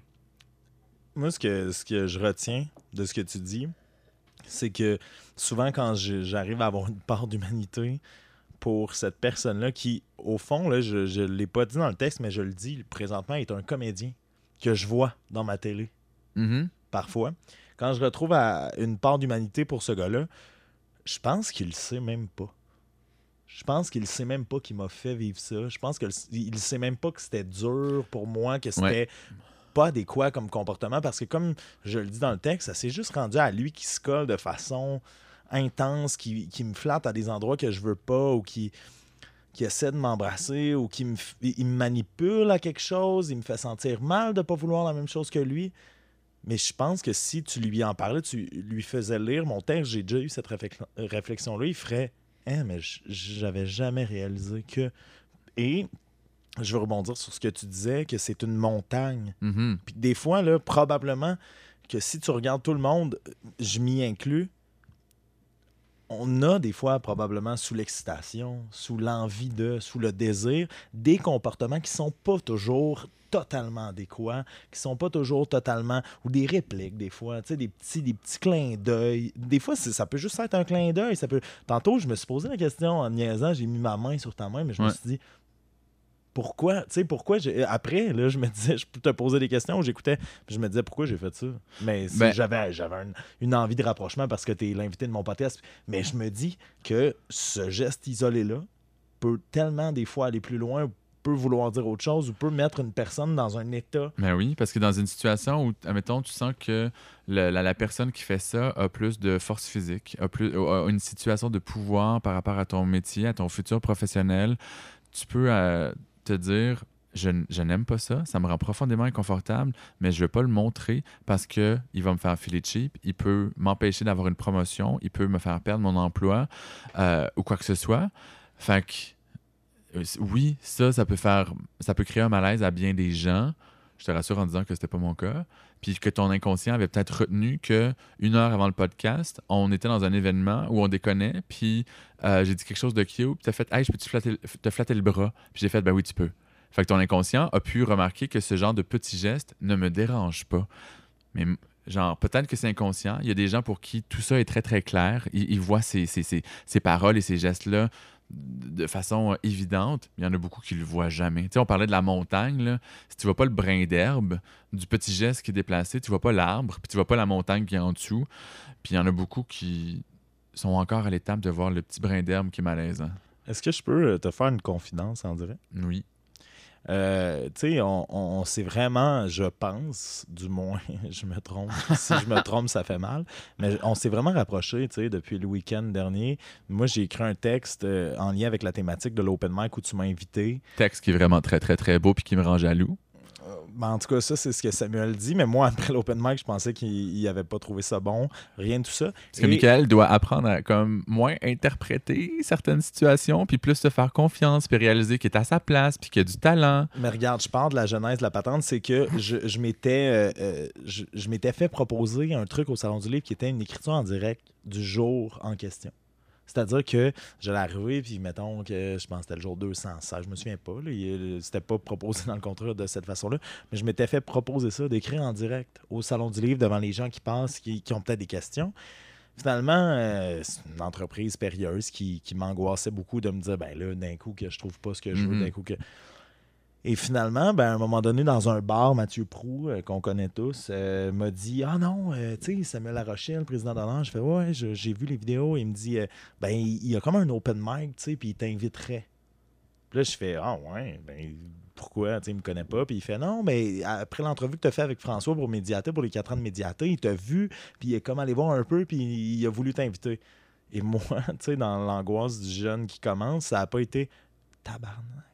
Samuel La Rochelle, euh, après je vais découvrir ton travail, j'ai découvert ton travail après, mais il a voulu m'inviter, c'est ah, bien joué le salon du livre de me plugger là plutôt que de faire le truc à l'aréna. non mais tu comprends? Fait Ça que t'a je soulagé? Ben oui, Oui. assurément, Oui. mais je suis quand même resté dans le... Même quand je t'ai vu là, au Jalapenos, je- tu m'as dit « Ah, je te donne une chance, tu sais, en me niaisant, parce que Mhm. c'était des blagues. » Puis je me disais « Ben c'est sûr, tu me donnes une chance, c'est le salon du livre qui m'a imposé à ton open mic. » Non, parce que je suis allé lire avant de dire à Mathieu, oui, c'est une bonne idée de l'inviter. Si j'avais considéré que c'était pas valable pour l'open mic, j'aurais dit non, parce que j'avais vraiment une belle carte blanche. Mais te connaissant aussi, maintenant, je sais ça. Ça, c'est première étape. Deuxième étape, bon, ça se passe, tout ça, tout ça euh, se passe. On se parle un peu. Euh, mon Dieu, euh, je voulais en parler tantôt en disant un, un truc, en te posant une question sur le sujet. Mais tu, tu, tu en tout cas, tu es vraiment gentil avec moi au niveau de tout ce qui est écriture. Euh, je te pose des questions sur Facebook, on parle beaucoup d'écriture. Puis ça a l'air qu'à un moment donné, je t'ai donné le goût d'écrire, puis juste ça, c'est mon, euh, c'est mon dada.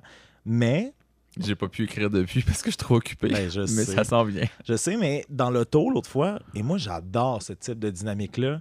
Tu sais, euh, j'ai étudié à Jonquière, puis on va parler de ton parcours à Jonquière après, mais j'ai étudié à Jonquière et Jonquière, je sais pas si c'était comme ça dans ton temps, mais Jonquière, pour nous, on se faisait dire que c'était reconnu pour être la capitale de l'homosex- l'homosexualité assumée. Euh, je sais pas si Jonquière l'était, mais ATM, le Ben, programme de médias, non, ouais. Esti, on me disait, il va c'est en communication, il il y a souvent quelques gars homosexuels puis qui s'assument, ça- tu vas pouvoir rencontrer du monde, et qu'il n'y en avait pas pendant mon année. Tu sais, il y avait comme, on était deux sur 220 qui s'assumaient, puis l'autre, c'était un gars genre 9 ans plus vieux que moi qui se lavait, la dernière fois qu'il s'est lavé les cheveux, c'était comme il y a 40 ans. Il fumait 40 clopes par minute. Tout, tout ce qu'on pense de l'homosexualité. C'était dégueulasse. Puis j'étais comme, oh mon Dieu, j'approcherai jamais cette personne-là avec une branche. Fait que non, ça, ça arrivera pas. Fait que la capitale a, pris, a fait une sieste cette année-là. Ben, pas mon année. Ah ça non. l'air. Au point où, euh, mettons. euh, Lucky you. Ben, plus tard, mais plus tard, en, euh, je me souviens pas quelle année, 2015, je pense, j'ai fait une vidéo pour le Poisson d'avril que j'ai posté sur mon Facebook où je simulais une grande annonce. Puis j'étais donc moins touché, puis ça a été une annonce qui changeait ma vie, puis que c'est sûr que tous les gens autour de moi le savaient. Puis que c'est une minute de ça, tu sais, de suspense, où j'avoue finalement que j'étais un centaure. OK. Cette créature mythique Oui. mi-homme, mi-cheval.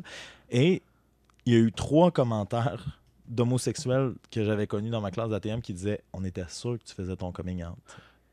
Et je me suis déjà retrouvé dans les cabines de radio avec un homosexuel que j'affectionne. euh, en- Puis là, on dirait que je dis un homosexuel comme s'il était juste ça. Vraiment pas. Mais qui me disait, et je me souviens, et puis je me sentais aucunement menacé, qui me disait euh, T'as tellement des belles lèvres quand est-ce que tu nous dis que t'es gay J'avais ce type de commentaire-là. Euh, et là, après, finalement, bon, euh, l'agression en question est arrivée avec. euh, mais moi, j'aime ça, entrer dans cette dynamique-là. C'est juste ça que je voulais dire par là. Mais l'agression en question était avec un homosexuel. Puis, dans la voiture, en revenant, on niaisait. Ouais. Toi et moi. Ouais. On se faisait des blagues de ce type-là, de j'allais m'inscrire sur Grindr pour te retrouver. et puis, dans lesquelles j'étais totalement à l'aise, mais je t'avouerais que après le lendemain, on a eu une discussion informelle au, au chic château où euh, bon, tu m'as invité à ben, prendre un verre. Toi, finalement, c'était un thé, puis moi, c'était- c'était deux bières. Mais en y allant, j'ai eu un peu peur de ce que tu viens d'avancer, de dire est-ce qu'il me trouve réellement talentueux ou il y a ce côté-là de moi, je suis un auteur qui peut peut-être te faire avancer? Tu comprends-tu ce que je veux dire? Non. C'est-à-dire, pas de ta part. Puis j'ai compris, en arrivant là, je me suis senti rassuré, mais quand je suis arrivé, tu m'as dit, que- y a-tu quelque chose? Ouais, ouais, ouais. Mais c'est ça, ce côté-là, tu sais, rapport de pouvoir. Non, non, non, mais c'est pas une question que je te pose. Je vais juste te faire une confidence. Tu Ouais. fais, je sais que c'est zéro toi, mais moi, je me suis posé la question en y allant de dire, OK, ben dans le fond, il attend-tu quelque chose de plus? Puis mes textes, Ah, genre, tu comprends-tu? Il les trouve, il les trouve poche, mais si j'utilisais notre sais. rapport face à l'écriture pour te cruiser. je le sais que c'est pas ça, Sam. Wow. Mais j'avais, tu comprends mes vieux réflexes, où ce, ce- ce qui m'est arrivé, c'est un comédien ce fois-là. Les hosties d'artistes, on va le dire. c'est pour ça? Non, mais c'est pour ça que je voulais faire un, je voulais rebondir. Eh, mon Dieu, pensais pas créer un aussi gros malaise.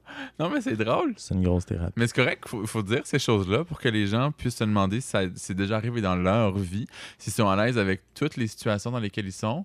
Mais non, j'utilise pas euh, Mais non, je- situation de pouvoir en tant qu'écrivain publié. De toute bon, façon, t'aurais même pas besoin. pour t'avoir, Ben, pour avoir qui tu veux. C'est ah, c'est encore drôle, mais ouais. Ah ouais, pourquoi tu dis ça? C'est... Mais, OK, on, on rebondit là-dessus. Après ça, moi, je fais juste des malaises avec toi depuis qu'on se connaît. Le, le Oui. fameux malaise du chanteau l'autre fois. Mais je te dirais que 95% des malaises sont juste ressentis par toi. Oui, Ouais. souvent. Mais, mais c'est ce que j'aime, c'est qu'il y a probablement 5 personnes qui vont ressentir un malaise, puis- mais 95 autres qui vont faire Ah, c'est un beau moment qu'il lui avoue ça. Oh non. Oui, ben, ça l'est. Ouais, Continue. ouais. Non, tu ben, t'as fait Ah, ouais. Ça a l'air de quoi, tes relations amoureuses? Euh, mais dans le sens que je, la phrase que tu as lancée, c'est un peu comme si je pouvais me pogner tout le monde. Puis la réponse est non. Parce On peut que, toutes pas se pogner, tout le monde. entre autres, puis c'est que je considère que je suis devenu un beau gars, mais que ma beauté ne correspond pas aux standards de beauté commune, particulièrement dans la communauté gay. ça. Fait Pourquoi, que- pourquoi tu penses? Parce que, euh, par exemple, je suis pas euh, soit très musclé, soit euh, tout petit, très mince. Parce que T'es pas bare non plus. à zéro. Puis mes cheveux, les cheveux longs dans la tête de bien des gens, et entre autres de certains gays qui sont pris dans le vieux truc de je suis homosexuel, mais je suis quand même une bonne personne, puis je suis pas féminin, tu sais. Le- les cheveux longs sont dans leur tête un signe de féminité. Euh, fait qu'il y en a qui n'aiment pas ça. J'ai des traits de visage que moi j'apprécie, euh, mais qui vont pas rejoindre tout le monde. Fait que, genre, je fais pas pitié, là. Genre, j'ai euh, que, un tu... beau petit carnet rempli de, de, de dates et de tout. Mais mon Dieu, je plais pas à tout le monde. mais est-ce que tu trouves ça dur de pogner? Dans le sens où D'avoir du succès ou de réussir à pogner? l'un comme l'autre, c'est-à-dire présentement t'es célibataire, Ouais. Qu'est-ce qui explique ça? Et la fameuse question. Euh, le fait que je, Tu cherche quelqu'un de particulier, puis ils, ils existent très peu, ces gens-là. Puis je ne veux pas plaire à la masse, je veux plaire à des gens particuliers. Je suis très exigeant, en même temps très simple. Ça a l'air donc même bizarre à dire, mais j'ai besoin de quelqu'un qui me stimule intellectuellement, qui, fait, qui me fait découvrir plein de choses. Puis je sais même pas comment formuler ça sans avoir l'air du pire venteur de l'histoire, Vas-y, vas-y. mais j'ai beaucoup de culture générale. Je suis intelligent, j'ai une imagination puis une vivacité d'esprit très grande parce que ce sont des choses que j'ai développées dans ma vie pendant que d'autres choses croupissaient dans le caniveau de mon absence de talent. Genre, j'ai pas de talent manuel, je fais à manger de façon très basique, je fais mourir toutes mes plantes, euh, je suis pas un gars euh, doué en informatique, il y a plein de choses que je fais mal. Mais tu sais que Katie Holmes joue Joey Potter dans Dawson's Creek. Non, il est, je voulais qu'il apparte, mais c'est trop. Mais c'est quand même ça. Il y a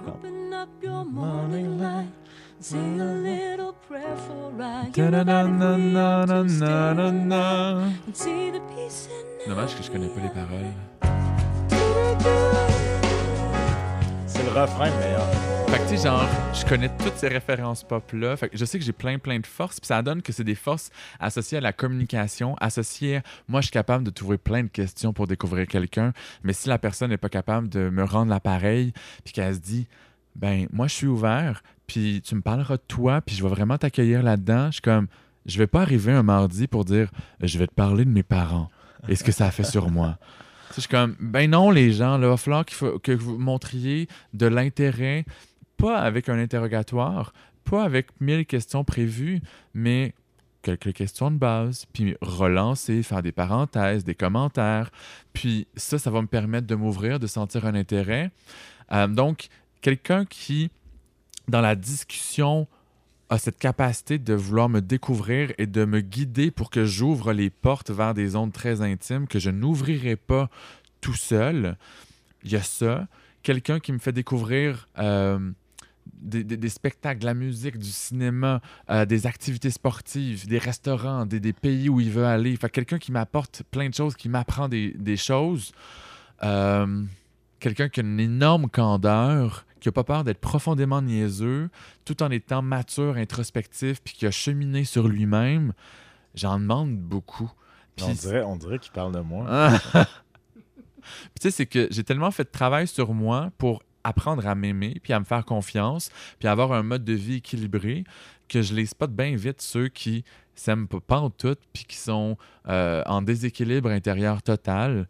Fait que tout ça, On dirait qu'il parle de moi. fait que c'est comme des gros souliers à chausser, puis j'en suis conscient, puis je vais pas settle down for less. Ça me tente pas d'avoir un gars parmi d'autres juste pour être en couple, parce que je suis vraiment bien tout seul, même si j'ai réellement envie d'être en couple, de partager plein de choses.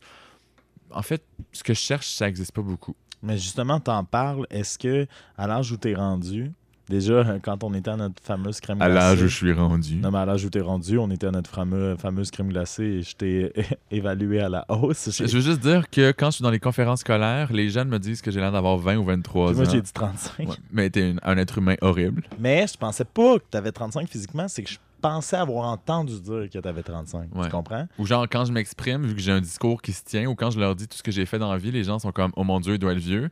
Ah non, moi, c'était juste physique. Là. Ah ouais, non, con. ben non. j'ai aucune ride, j'ai pas de cheveux blancs, puis Ah non, euh, j'ai l'air jeune puis funky. T'as sûrement plus- euh, l'air plus jeune que moi. En effet. Non, non. Sur ta surévaluation, Michael. Avec ta barbe, là. non, mais à l'âge où, où t'es rendu, c'est-à-dire 32. Bientôt 33, le 10 juin. C'est ça, ça sent si bien. loin. Bonne fête. Merci. Peut-être que quand le podcast va sortir, on va être à peu près dans ces dates-là. Je vais avoir l'âge du Christ et ses cheveux. Pas juste, pas juste l'âge et les cheveux du Kéris. T'es euh, profondément. Un petit Christ? un peu, Tellement. c'est ça. Euh, non, euh, à, à 32, bientôt 33, euh, tu sens pas, tu sais, le- chez les homosexuels, je sais pas, l'horloge biologique de couple. Tu veux-tu des enfants? J'aimerais ça. Euh, tu sais, mettons, il y a une époque dans ma vie où je vivais dans la même société qui prônait, on appelle ça une société hétéronormative, où on prône qu'il faut être en couple éventuellement, avoir une maison, avoir des enfants pour accéder au bonheur. Puis là, éventuellement, j'ai fait, ouais, dans mon cas, c'était un petit peu plus complexe. Euh, puis je me suis dit, si j'ai pas d'enfants, il y a plein d'autres façons de m'épanouir. Et là, depuis quelques années, je ressens un besoin de transmission. Ça se peut que ce soit dans les conférences que je fais dans les écoles que je transmets euh, certaines ma vision du monde, euh, que je sois le parrain de l'enfant d'un ami un jour, que je sois moi-même un père. Tout ça se peut. Fait que ça me travaille un peu plus, mais j'ai pas l'horloge biologique de ma blonde a 30 ans, bientôt 32, puis genre nos spermatozoïdes et nos ovules sont de moins en moins performants, va falloir qu'on se branche. Non. Euh, ça me tente pas à ce moment-ci de ma vie d'avoir un enfant tout seul. Fait qu'il va falloir que je sois en couple, puis que l'autre ait envie de ça aussi. Ça se peut que ce soit à 35, ça se peut que ce soit à 40 ou à 45. Fait que on va voir. Mais je disais à la table ronde sur la diversité que tu as environ 2500 enfants par année. Oui, parce que les conférences, est-ce que ça t'amène un, un espèce de sentiment de sa- satiété au niveau de, la transmission? ouais, de tout ce qui est, tu sais, parce qu'il y a beaucoup de la transmission dans le fait de devenir père, de devenir mère. Il y a beaucoup de, de- de la volonté de, de se reproduire, mais aussi de laisser un leg. Est-ce que, tu, est-ce que tu le sens quand tu vas dans les écoles Je- tes conférences? très conscient que c'est un privilège d'avoir accès à cette jeunesse-là et les profs et la direction des écoles font bien de valider avant de laisser n'importe qui parler à leurs jeunes. Puis, au-delà de ma, euh, ma description de comment j'ai créé une série de romans pour ados, à travers tout ça, je leur parle de certaines théma- thématiques sociales. Fait qu'on me donne le droit de partager ma vision sur des sujets importants, de genre semer un petit début, début de réflexion dans un esprit qui va peut-être germer avec le temps. Euh, Il y en a qui m'écoutent pas, il y en a qui sont pas d'accord, mais il y en a plein, plein, plein qui vont retenir une ou 36 choses. Puis ça, c'est vraiment, vraiment une chance. On va en parler euh, probablement euh, plus tard. Ça fait un bout qu'on gosé à jaser, mais euh, je veux qu'on parle de Lily parce que ce matin, je- je- j'en lisais. Ce qui m'a inspiré d'ailleurs des textes que vous allez trouver sur 365 jours de peine d'amour prochainement. Mais euh, tu sais, l'effet que tu fais quand tu, euh, tu nous écris par l'entremise de ces personnages-là, j'avais. Il me manquait 40 pages au deuxième roman. J'en ai lu 100 après avoir fini le deuxième. Et je te jure que tantôt, j'avais la réflexion faut que je trouve du temps avant d'aller voir Samuel, que ce soit pour le 5 à 7 des bénévoles du Salon du Livre ou pour le podcast avec lui, parce que je veux pas lire Lily sans le revoir après parce qu'il va trop me manquer. Il y a une Hmm. part de toi, je pense, dans ces romans-là. Ben Beaucoup, oui. tu sais, on s'en parlait, mais j'avais. Moi, en tout cas, du moins, je les associe beaucoup à ta personne. À quel point il y a, de toi dans ces romans-là? Malgré la grande, grande quantité de fiction, je suis vraiment dans plusieurs personnages à la fois.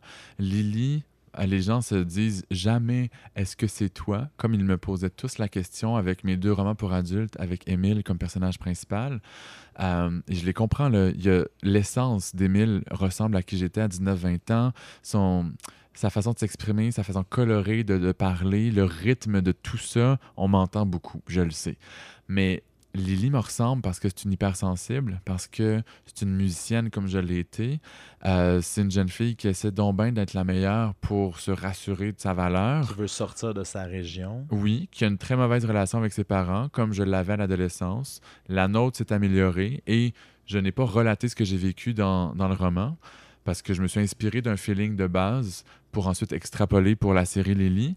Donc, il y a plein de sentiments de base qui m'ont permis d'écrire ça.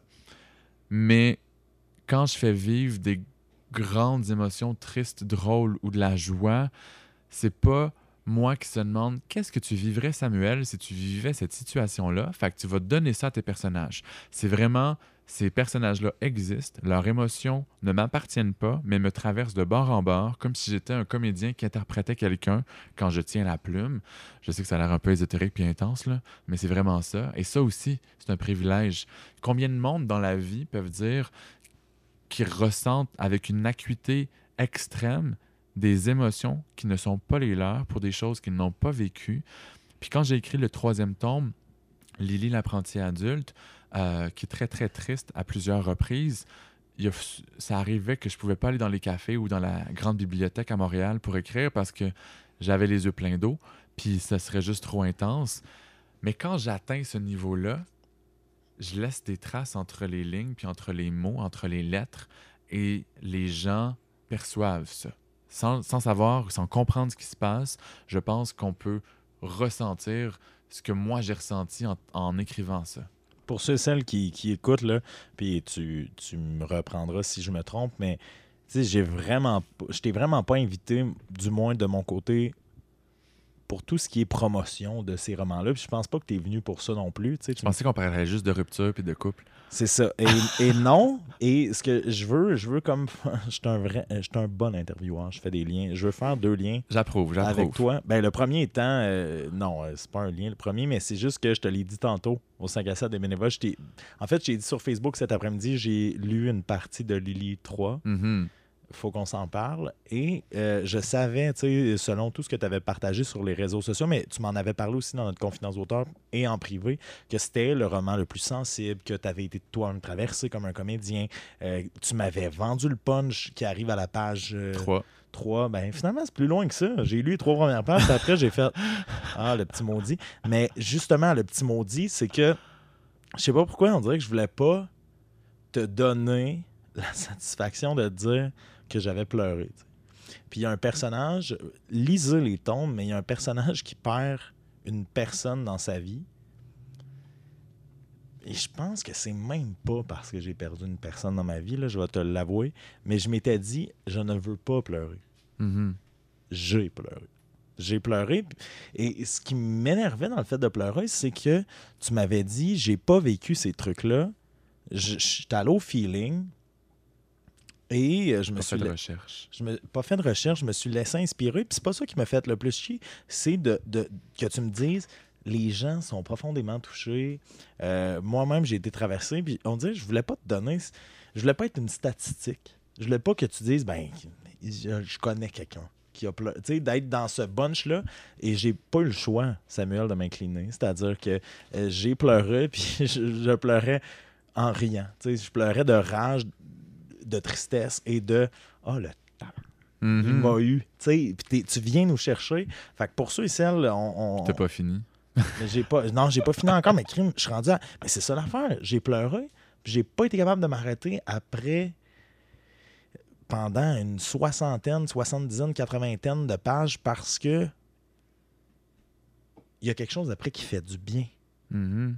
Ça, dans- ça débloque quelque chose. Ben, ça débloque quelque chose, oui, c'est ça. Puis chez le personnage de Lily, je veux ramener mes- mon bon lien d'intervieweur parce que tantôt, tu as parlé de ce que c'est être homosexuel en région. Mhm. Moi, quand je suis revenu pour la première fois en région après ATM, Ouais. j'ai travaillé à la radio ici et ça a coïncidé avec la fin d'une relation très importante dans ma vie. Et j'ai compris que quand tu reviens en région, je ne sais pas jusqu'où ça fait ça ou si toi ça te le fait encore, mais quand on croise des gens en ville, on est encore ce qu'on est au secondaire. Au début. Au début, ben Christy, attends, au début, et moi du moins, en tout cas avec les filles, Mhm. il y avait de ça. Il y avait de. Et là, ça a débloqué un peu cette année. Un peu peut-être avec 365 jours où les gens faisaient OK, mais il n'est plus juste le gars drôle de l'impro Mhm. Et du théâtre euh, qu'on voit. on fait Hein, Toi, t'es drôle, mais je sortirai jamais avec toi. Mais je me souviens qu'en 2012, il y avait de ça. Quand je suis revenu aussi, il y avait un peu de ça. Et je rebondis aussi avec le fait que il y a ça et il y a le fait que 365 jours de peine d'amour, on s'en parlait toi et moi, mais c'est une question d'inspiration. Puis l'inspiration, on peut le lire dans le texte sans, mais on se disait la même affaire. On est visité par quelque chose. Mhm.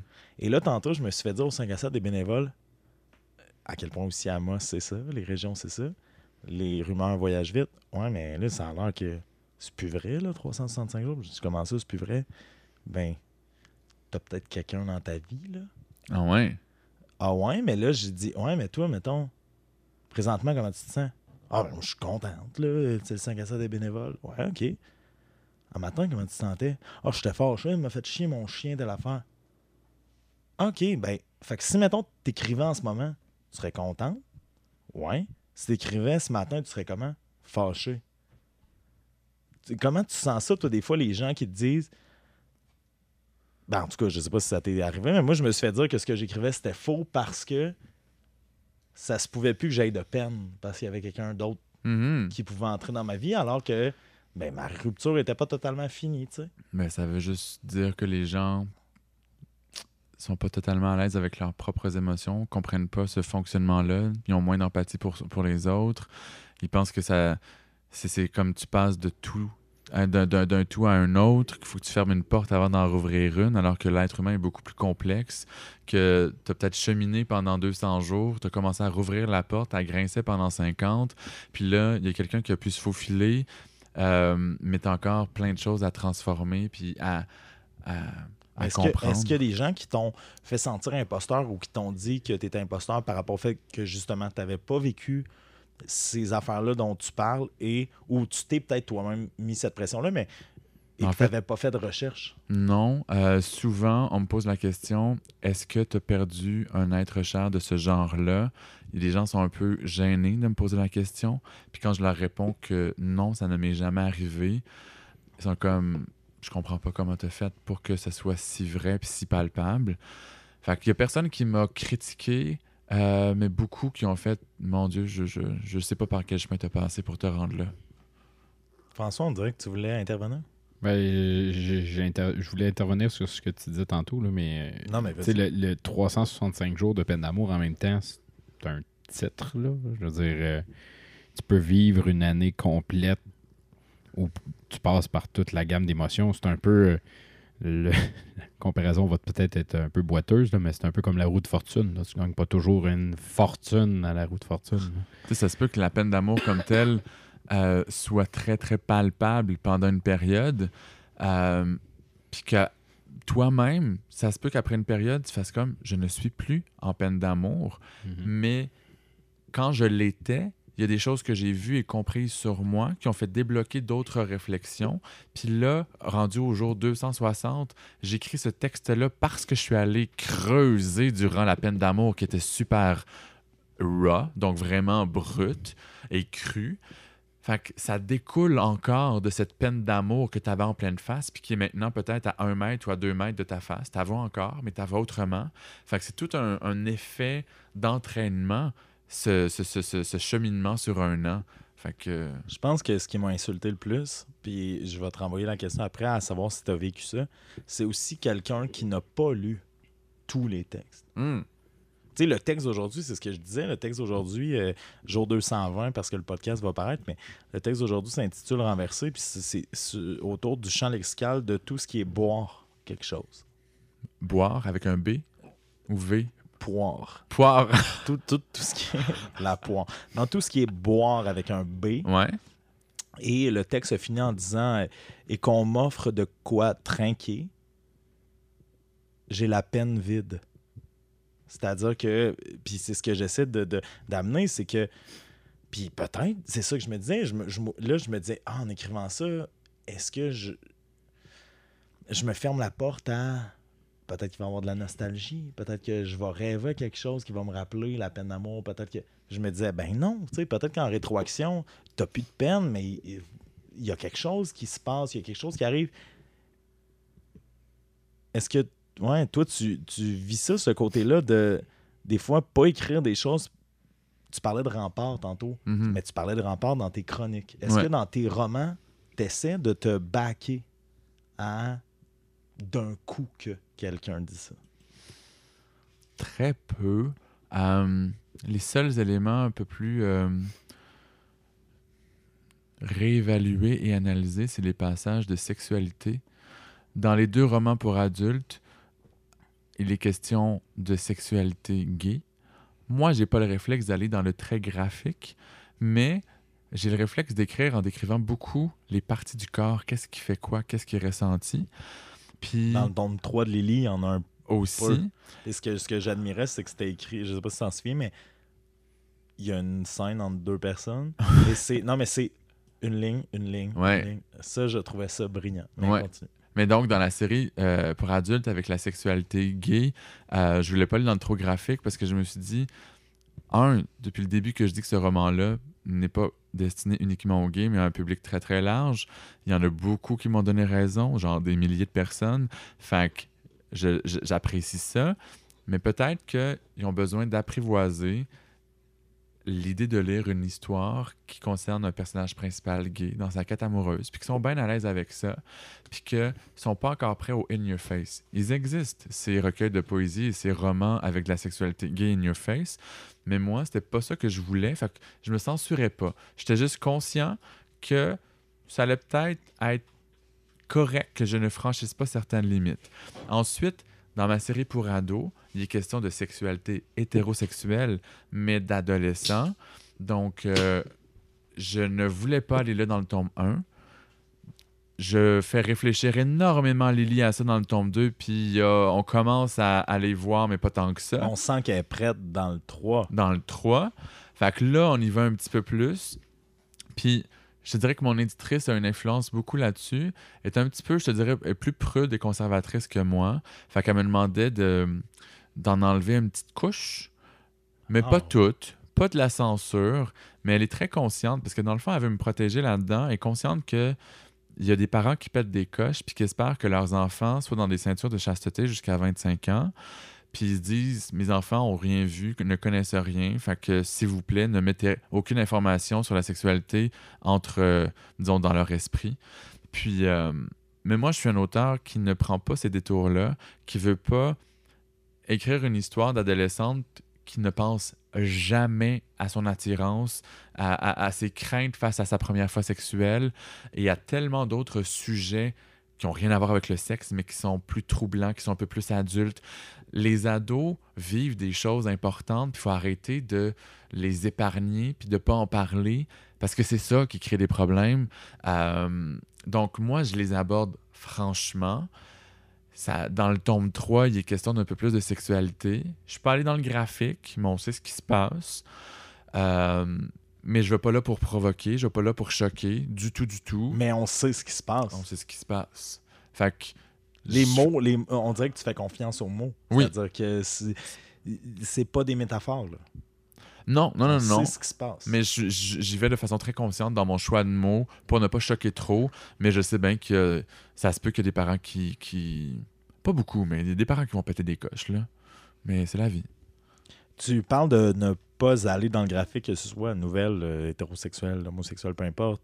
Est-ce que euh, tu penses un jour, peut-être, aller dans, dans un roman, dans une nouvelle, dans, dans quelque chose de plus graphique? Sexuellement parlant? Ouais. Euh, Est-ce que c'est quelque chose qui t'attire? Pas, pas dans la vie. pas d'emblée. de- de- Je te dirais que je connais un magazine où il y a des nouvelles de des nouvelles littéraires homo-érotiques. Puis je me disais, hey, avec un pseudonyme, je pourrais aller écrire ça, juste pour le trip de faire l'exercice, puis de voir jusqu'où je peux aller. Je ne l'ai pas fait encore, mais peut-être un jour, parce que j'aime ça comme sortir de ma zone de confort, puis faire des tests de genre littéraire. Mais depuis très très peu de temps, j'ai commencé à écrire des poèmes. Puis il y a... euh, Comment tu te sens? Comment tu le vis? Au, au début, j'étais comme ton niveau d'écriture est celui d'un élève de cinquième année du primaire. Parce que j'essayais trop de correspondre à mon image d'un poème très codifié, plein de contraintes. Puis éventuellement, dans une discussion sur Tinder avec un gars qui était aussi un artiste, on s'est lancé dans un échange euh, poético-cute. Puis j'ai fait, hey, quand tu pas de faire un poème, tu es capable d'écrire des super belles choses qui sonnent poétiques. Parce qu'on n'a pas besoin de rimer, on n'a pas une structure à, à- respecter à tout prix. Fait que là, j'ai fait, OK, essaie moins de correspondre, puis laisse-toi aller. Et là, j'ai récupéré un vieux statut Facebook d'il y a deux ans, certains échanges avec des gars que je trouvais vraiment cute, les échanges, les gars aussi, ça va toujours bien. Et j'ai fait, OK, inspire-toi de ça.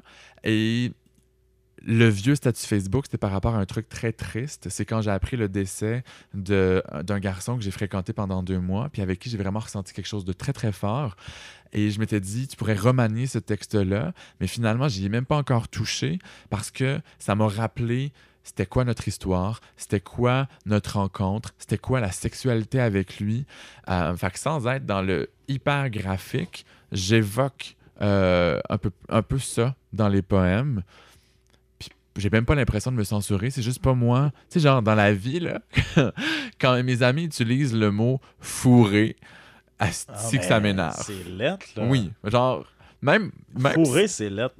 Vraiment. C'est lettre rare. là. Genre, moi, dans la vie, je fais l'amour où je peux baiser, mais Ouais. non. Coucher avec quelqu'un. Ouais. Puis, en général, sur les applications de rencontres, je trouve beaucoup, beaucoup de gars que, j'appelle des êtres de base qui posent les mêmes questions puis qui vont utiliser le même vocabulaire en me demandant si je suis horny, façon de dire, genre, j'ai-tu la libido dans le tapis? Puis moi, dès que je vois cette question-là, à moins que ce soit comme la plus belle personne de l'histoire, puis j'essaie d'être euh, compréhensif, je me dis, ça ne se passera pas. Est-ce que tu te considères comme romantique? Hey, vraiment? Euh, puis je suis capable On n'a d'avoir... pas, la- on n'a pas la cote. hein? Non, pas tant que ça. Mais en même temps, euh, je vais pas. Je je vais pas changer qui je suis pour absolument être en couple. Mais. Ou absolument fourré. Ouais. Puis même juste pour du physique, j'ai besoin de connecter avec la personne. Et j'ai l'impression que 95% des gens ne savent pas ce que c'est de connecter. Il y en a qui vont finir par me dire Ben oui, c'est important d'avoir la chimie. Je comme C'est quoi connecter, Sam? Connecter, là, c'est que quand tu es en train de- d'embrasser puis de faire l'amour, que tu ressens toutes les sensations de l'autre, que chaque mouvement, chaque respiration, chaque gémissement est décuplé parce qu'il y a quelque chose qui vous relie, un fil invisible qui vous associe. Puis ça, c'est bien plus que d'avoir une petite chimie puis de- d'avoir éclaté de rire à sa blague quand tu as pris une bière pendant 30 minutes avant d'aller fourrer. Les deux, on aime ça, le tartare. Oui. Tu sais, genre, il y, en a qui pensent que quand je veux connecter, c'est automatiquement que je veux absolument être en couple. Je suis comme, ben non, non. Moi, oui, j'aspire à être en couple, vraiment beaucoup. Sauf que si c'est juste pour du physique, ça me tente pas quelque chose de mécanique, de déconnecté et d'impersonnel. Puis là, je leur dis, admettons, jaser une heure, deux heures, trois heures avant. Euh, ça veut pas dire que je veux qu'on soit les prochains Roméo et Juliette. C'est juste, je veux qu'il y ait quelque chose qui se passe. Plus que on est capable de s'endurer dans une même pièce pendant 30 minutes avant d'aller jouer avec nos pénis. tu sais. Puis ça, chez les hétéros, chez les homosexuels, mon Dieu que ça a l'air un concept bien flou. Là. Mais si je peux donner un exemple, c'est ce gars-là en question avec qui ça a duré deux mois, mais Ouais. Je sais pas combien d'années plus tard, tu veux quand même utiliser un écrit Ouais. que tu avais fait pour lui, pour le transformer en poème, mais ça, ça prouve qu'il y a eu une connexion, une forme de Vraiment. connexion. Le titre d'un des poèmes, c'est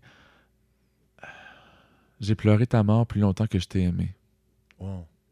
Fait Ah, c'est puissant. ça. Oui, ça m'a touché longtemps, puis ça me touche encore. Puis si je te relisais là, le texte que j'avais publié sur Hey, Facebook, j'a- J'aurais aimé ça. j'aurais- je pourrais le trouver, mais c'est- ah, Ben- si, tu faisais du montage, t'enlevais le 5 minutes de recherche sur non, Facebook. là. trouve-le, trouve-le, je vais meubler le temps. Je vais meubler le temps, ça me dérange pas pantoute. C'est, c'est pour ce genre de moment-là aussi. Il y a eu des gens qui nous ont lu des trucs. C'est pour ce genre de moment-là. J'ai failli en plus te demander, mais je sais que tu n'avais pas le temps, j'ai failli te demander Hey Sam, si je te donne un thème ou si je te dis 365 jours de peine d'amour, ça t'allume quoi? Mhm. Écris-nous un texte, peut-être quelque chose, c'est sûr. Vas-y, vas-y au pire, que ce regarde. soit long. C'est correct. J'ai François de, de mon. Bon, François de Toff l'ordi, mais euh, sinon sur son sel, mais j'ai François avec qui je peux jaser. Puis c'est- et moi, il y a plein d'affaires aussi que je voudrais te dire que je, je veux quand même, euh, en fait, y aller avec notre parcours. euh, pour ceux et celles qui, bon, qui font des recherches avant, après, pendant, euh, on, on a effleuré le sujet tantôt. euh, j'ai. J'ai été invité par Sam euh, qui euh, a accepté en fait le fait que le salon du livre me plug, mais qui l'a accepté de, de bon cœur. Non, mais qui l'a accepté de bon cœur après avoir lu quelques textes de 365 jours de peine d'amour. Euh, je ne savais pas si j'allais en parler ce soir. Je vais le dire à demi-mot parce que je veux pas euh, me faire des faux espoirs puis en faire à personne. Mais bon, j'ai écrit un texte, euh, jour 204, allez lire ça, Relapse, que ça s'appelle. Ça s'appelle. Puis comme je l'ai dit à l'open mic, j'ai failli appeler ça Martyr d'érable, ce qui aurait été Un dégueulasse. très mauvais Ce titre. qui aurait été Le, dégueulasse. le couinement, c'est Samuel qui réagit. Euh, Oui, c'est ça. Et puis, c'est pas, c'est pas en lien 365 avec jours son... de peine d'amour se terminait dès là Ah si oui, tu prenais vrai, ce oui. titre-là. Je pense que Samuel montait sur le stage du vieux palais puis il me poussait en bas. Lis-les pas ton dernier texte que j'affectionne. Mais euh, donc, c'est ça. J'ai écrit ce texte-là après. Puis, Finalement, ce qui est beau, ce qui est drôle, c'est que j'avais prévu lire deux textes et un troisième très court. Et là, j'ai écrit ça en me disant faut que je sois dans la thématique. Euh, Samuel, euh, Samuel a vraiment aimé ce, texte-là qui a été lu, mais Samuel m'a donné la chance d'être avec euh, sept autres auteurs que, finalement j'ai été flabbergasté en les voyant aller, mais qui quand même m'a confirmé que j'avais une certaine place. Donc ça, ça revient encore une fois à Samuel. Après ça, Samuel me dit Hey, j'aimerais ça qu'on se parle en fin de semaine. Mais en quittant, ce qui moi m'a- m'a fait dire il a vraiment pas aimé ça. Finalement, c'était pas vrai. On s'est croisés euh, de multiples, multiples reprises au Salon du Livre. Et euh, ben Sam, t'as quand même. ah, t'essaies quand même fort que 365 jours de peine d'amour transcende le côté blog Mhm. du truc et je, je t'en remercie. Je veux pas, comme je disais, me faire des faux espoirs ou quoi que ce soit, mais euh, ça, me- ça me remplit de bonheur puis j'espère que tu le sais. Et La dernière fois que j'ai dit ça à quelqu'un, la personne a été publiée. Je dis ça de même. puis on la connaît. Andréane Brunet. Exactement. Ah. Et euh, c'est ta ça. région, ça Ouais, aussi. de Val d'Or. Mais il, y aurait pu ne pas faire ça tantôt en début de podcast. Cette question-là m'est venue en tête, mais c'est juste de dire en fait que euh, ce gars-là, quand il dit quelque chose, il le fait. Et euh, c'est ça. Depuis ce temps-là, ben, on se parle au moins une fois ou deux jours. Ça, ça fait trois jours. On s'est parlé. On s'est parlé une fois, on s'est pas parlé hier. Puis dès, dès aujourd'hui, c'est lui qui est venu me voir me dire Hey, t'arrives à quelle heure au 5 à 7 des bénévoles, ce serait le fun qu'on arrive ensemble. Puis on s'est arrangé la patente. Mais tout ça pour dire que quand Samuel dit quelque chose et que ça arrive et que s'il arrive quelque chose, euh, ce sera grâce à lui.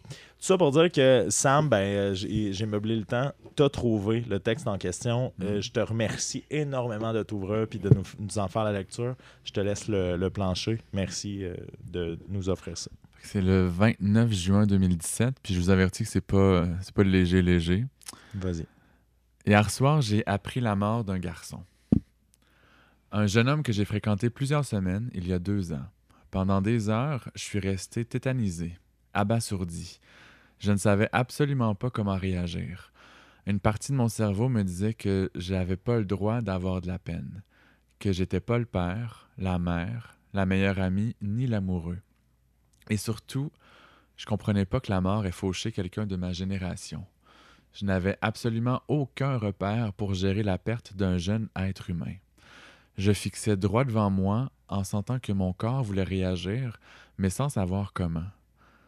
Peu avant minuit, je suis rentré chez moi, profitant du calme des rues montréalaises et dévalant les pentes à une vitesse folle. Trop folle. Comme si j'étais détaché de la réalité. Comme si je n'étais pas prêt à la ressentir. Puis, j'ai mis le pied chez moi, dans ma bulle, dans mon condo. Celui que j'ai acheté il y a deux ans, en plein cœur de ma fréquentation avec le garçon en question. J'ai fait quelques pas et j'ai tout revu. L'escalier en colimaçon où on s'assoyait pendant qu'il fumait ses clopes, l'énorme cicatrice sur mon genou après qu'on ait tenté de soulever un réfrigérateur par-dessus un balcon situé à deux mètres du sol, les meubles de mon bureau qu'il a organisés tout seul lorsque je suis tombé malade, le coup au cœur que j'ai reçu en réalisant qu'il faisait preuve d'autant de générosité alors qu'on se connaissait depuis trois semaines à peine. Et c'est là que le vernis s'est fissuré, que les larmes sont montées, que j'ai repensé à ce premier baiser que nous avions échangé une heure après nous être salués, en sachant très bien que nous en avions envie dès la première seconde. J'ai revu sa main qui cherchait la mienne sur la rue une semaine plus tard, simplement parce qu'il en avait envie, parce que c'est tout. J'ai repensé aux raisons pour lesquelles cette histoire ne s'était pas inscrite dans le temps. J'ai revu sa rue, son appartement, sa chambre, nos corps levés l'un contre l'autre, enveloppés par une chanson de Patrick Watson qui restera à jamais associée à lui. J'ai posé la tête sur l'oreiller en la faisant jouer à nouveau. J'en ai voulu à Patrick Watson de trouver les notes et les paroles qui percent et qui bercent les âmes en même temps, et je me suis dit que j'avais le droit, moi aussi, d'avoir de la peine. Ce que, ce que je retiens de ce texte-là, au- au-delà de la vague qui me su- submerge présentement, comme je disais euh, dans notre table ronde sur la diversité, je pense que je suis trop sensible pour mener ce genre d'entrevue-là. Mais tu l'as vécu, ce que Lily a vécu. Et que dès les premiers trucs, Hey, ouais. j'ai pas le droit d'avoir de la peine. Mhm. C'est exactement ce qu'elle ressent dans les 40 premières pages, 50 Mhm. premières pages du roman. Ouais, parce que même si elle est très, très, très proche de la personne qui est décédée, il y en a d'autres autour d'elle qui sont encore plus directement concernés. C'est ce que tu nous Comme dis dans les premières lignes, mais Ouais. peut-être que tu t'en rendais pas compte, mais en tout cas, moi, c'est tout de suite l'image que j'ai eue. Ouais. J'ai extrapolé dans le cœur de Lily, Beaucoup, c'est mais, ça, mais mais oui, t'as raison. ça partait de quelque chose. Ouais. On dirait que ça, ça me touche encore plus. Genre une. euh, je sais pas c'est quoi le mot, mais le sentiment d'être inadéquat, de pas avoir le droit de, là.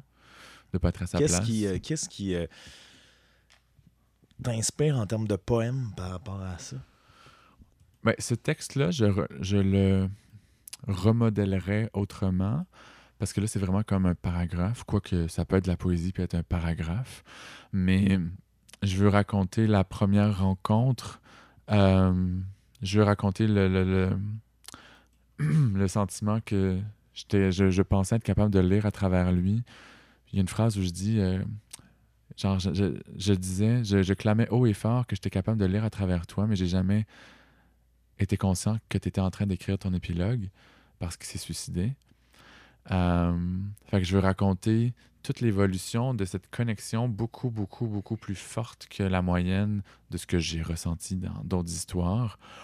Euh, puis expliquer pourquoi ça a tombé.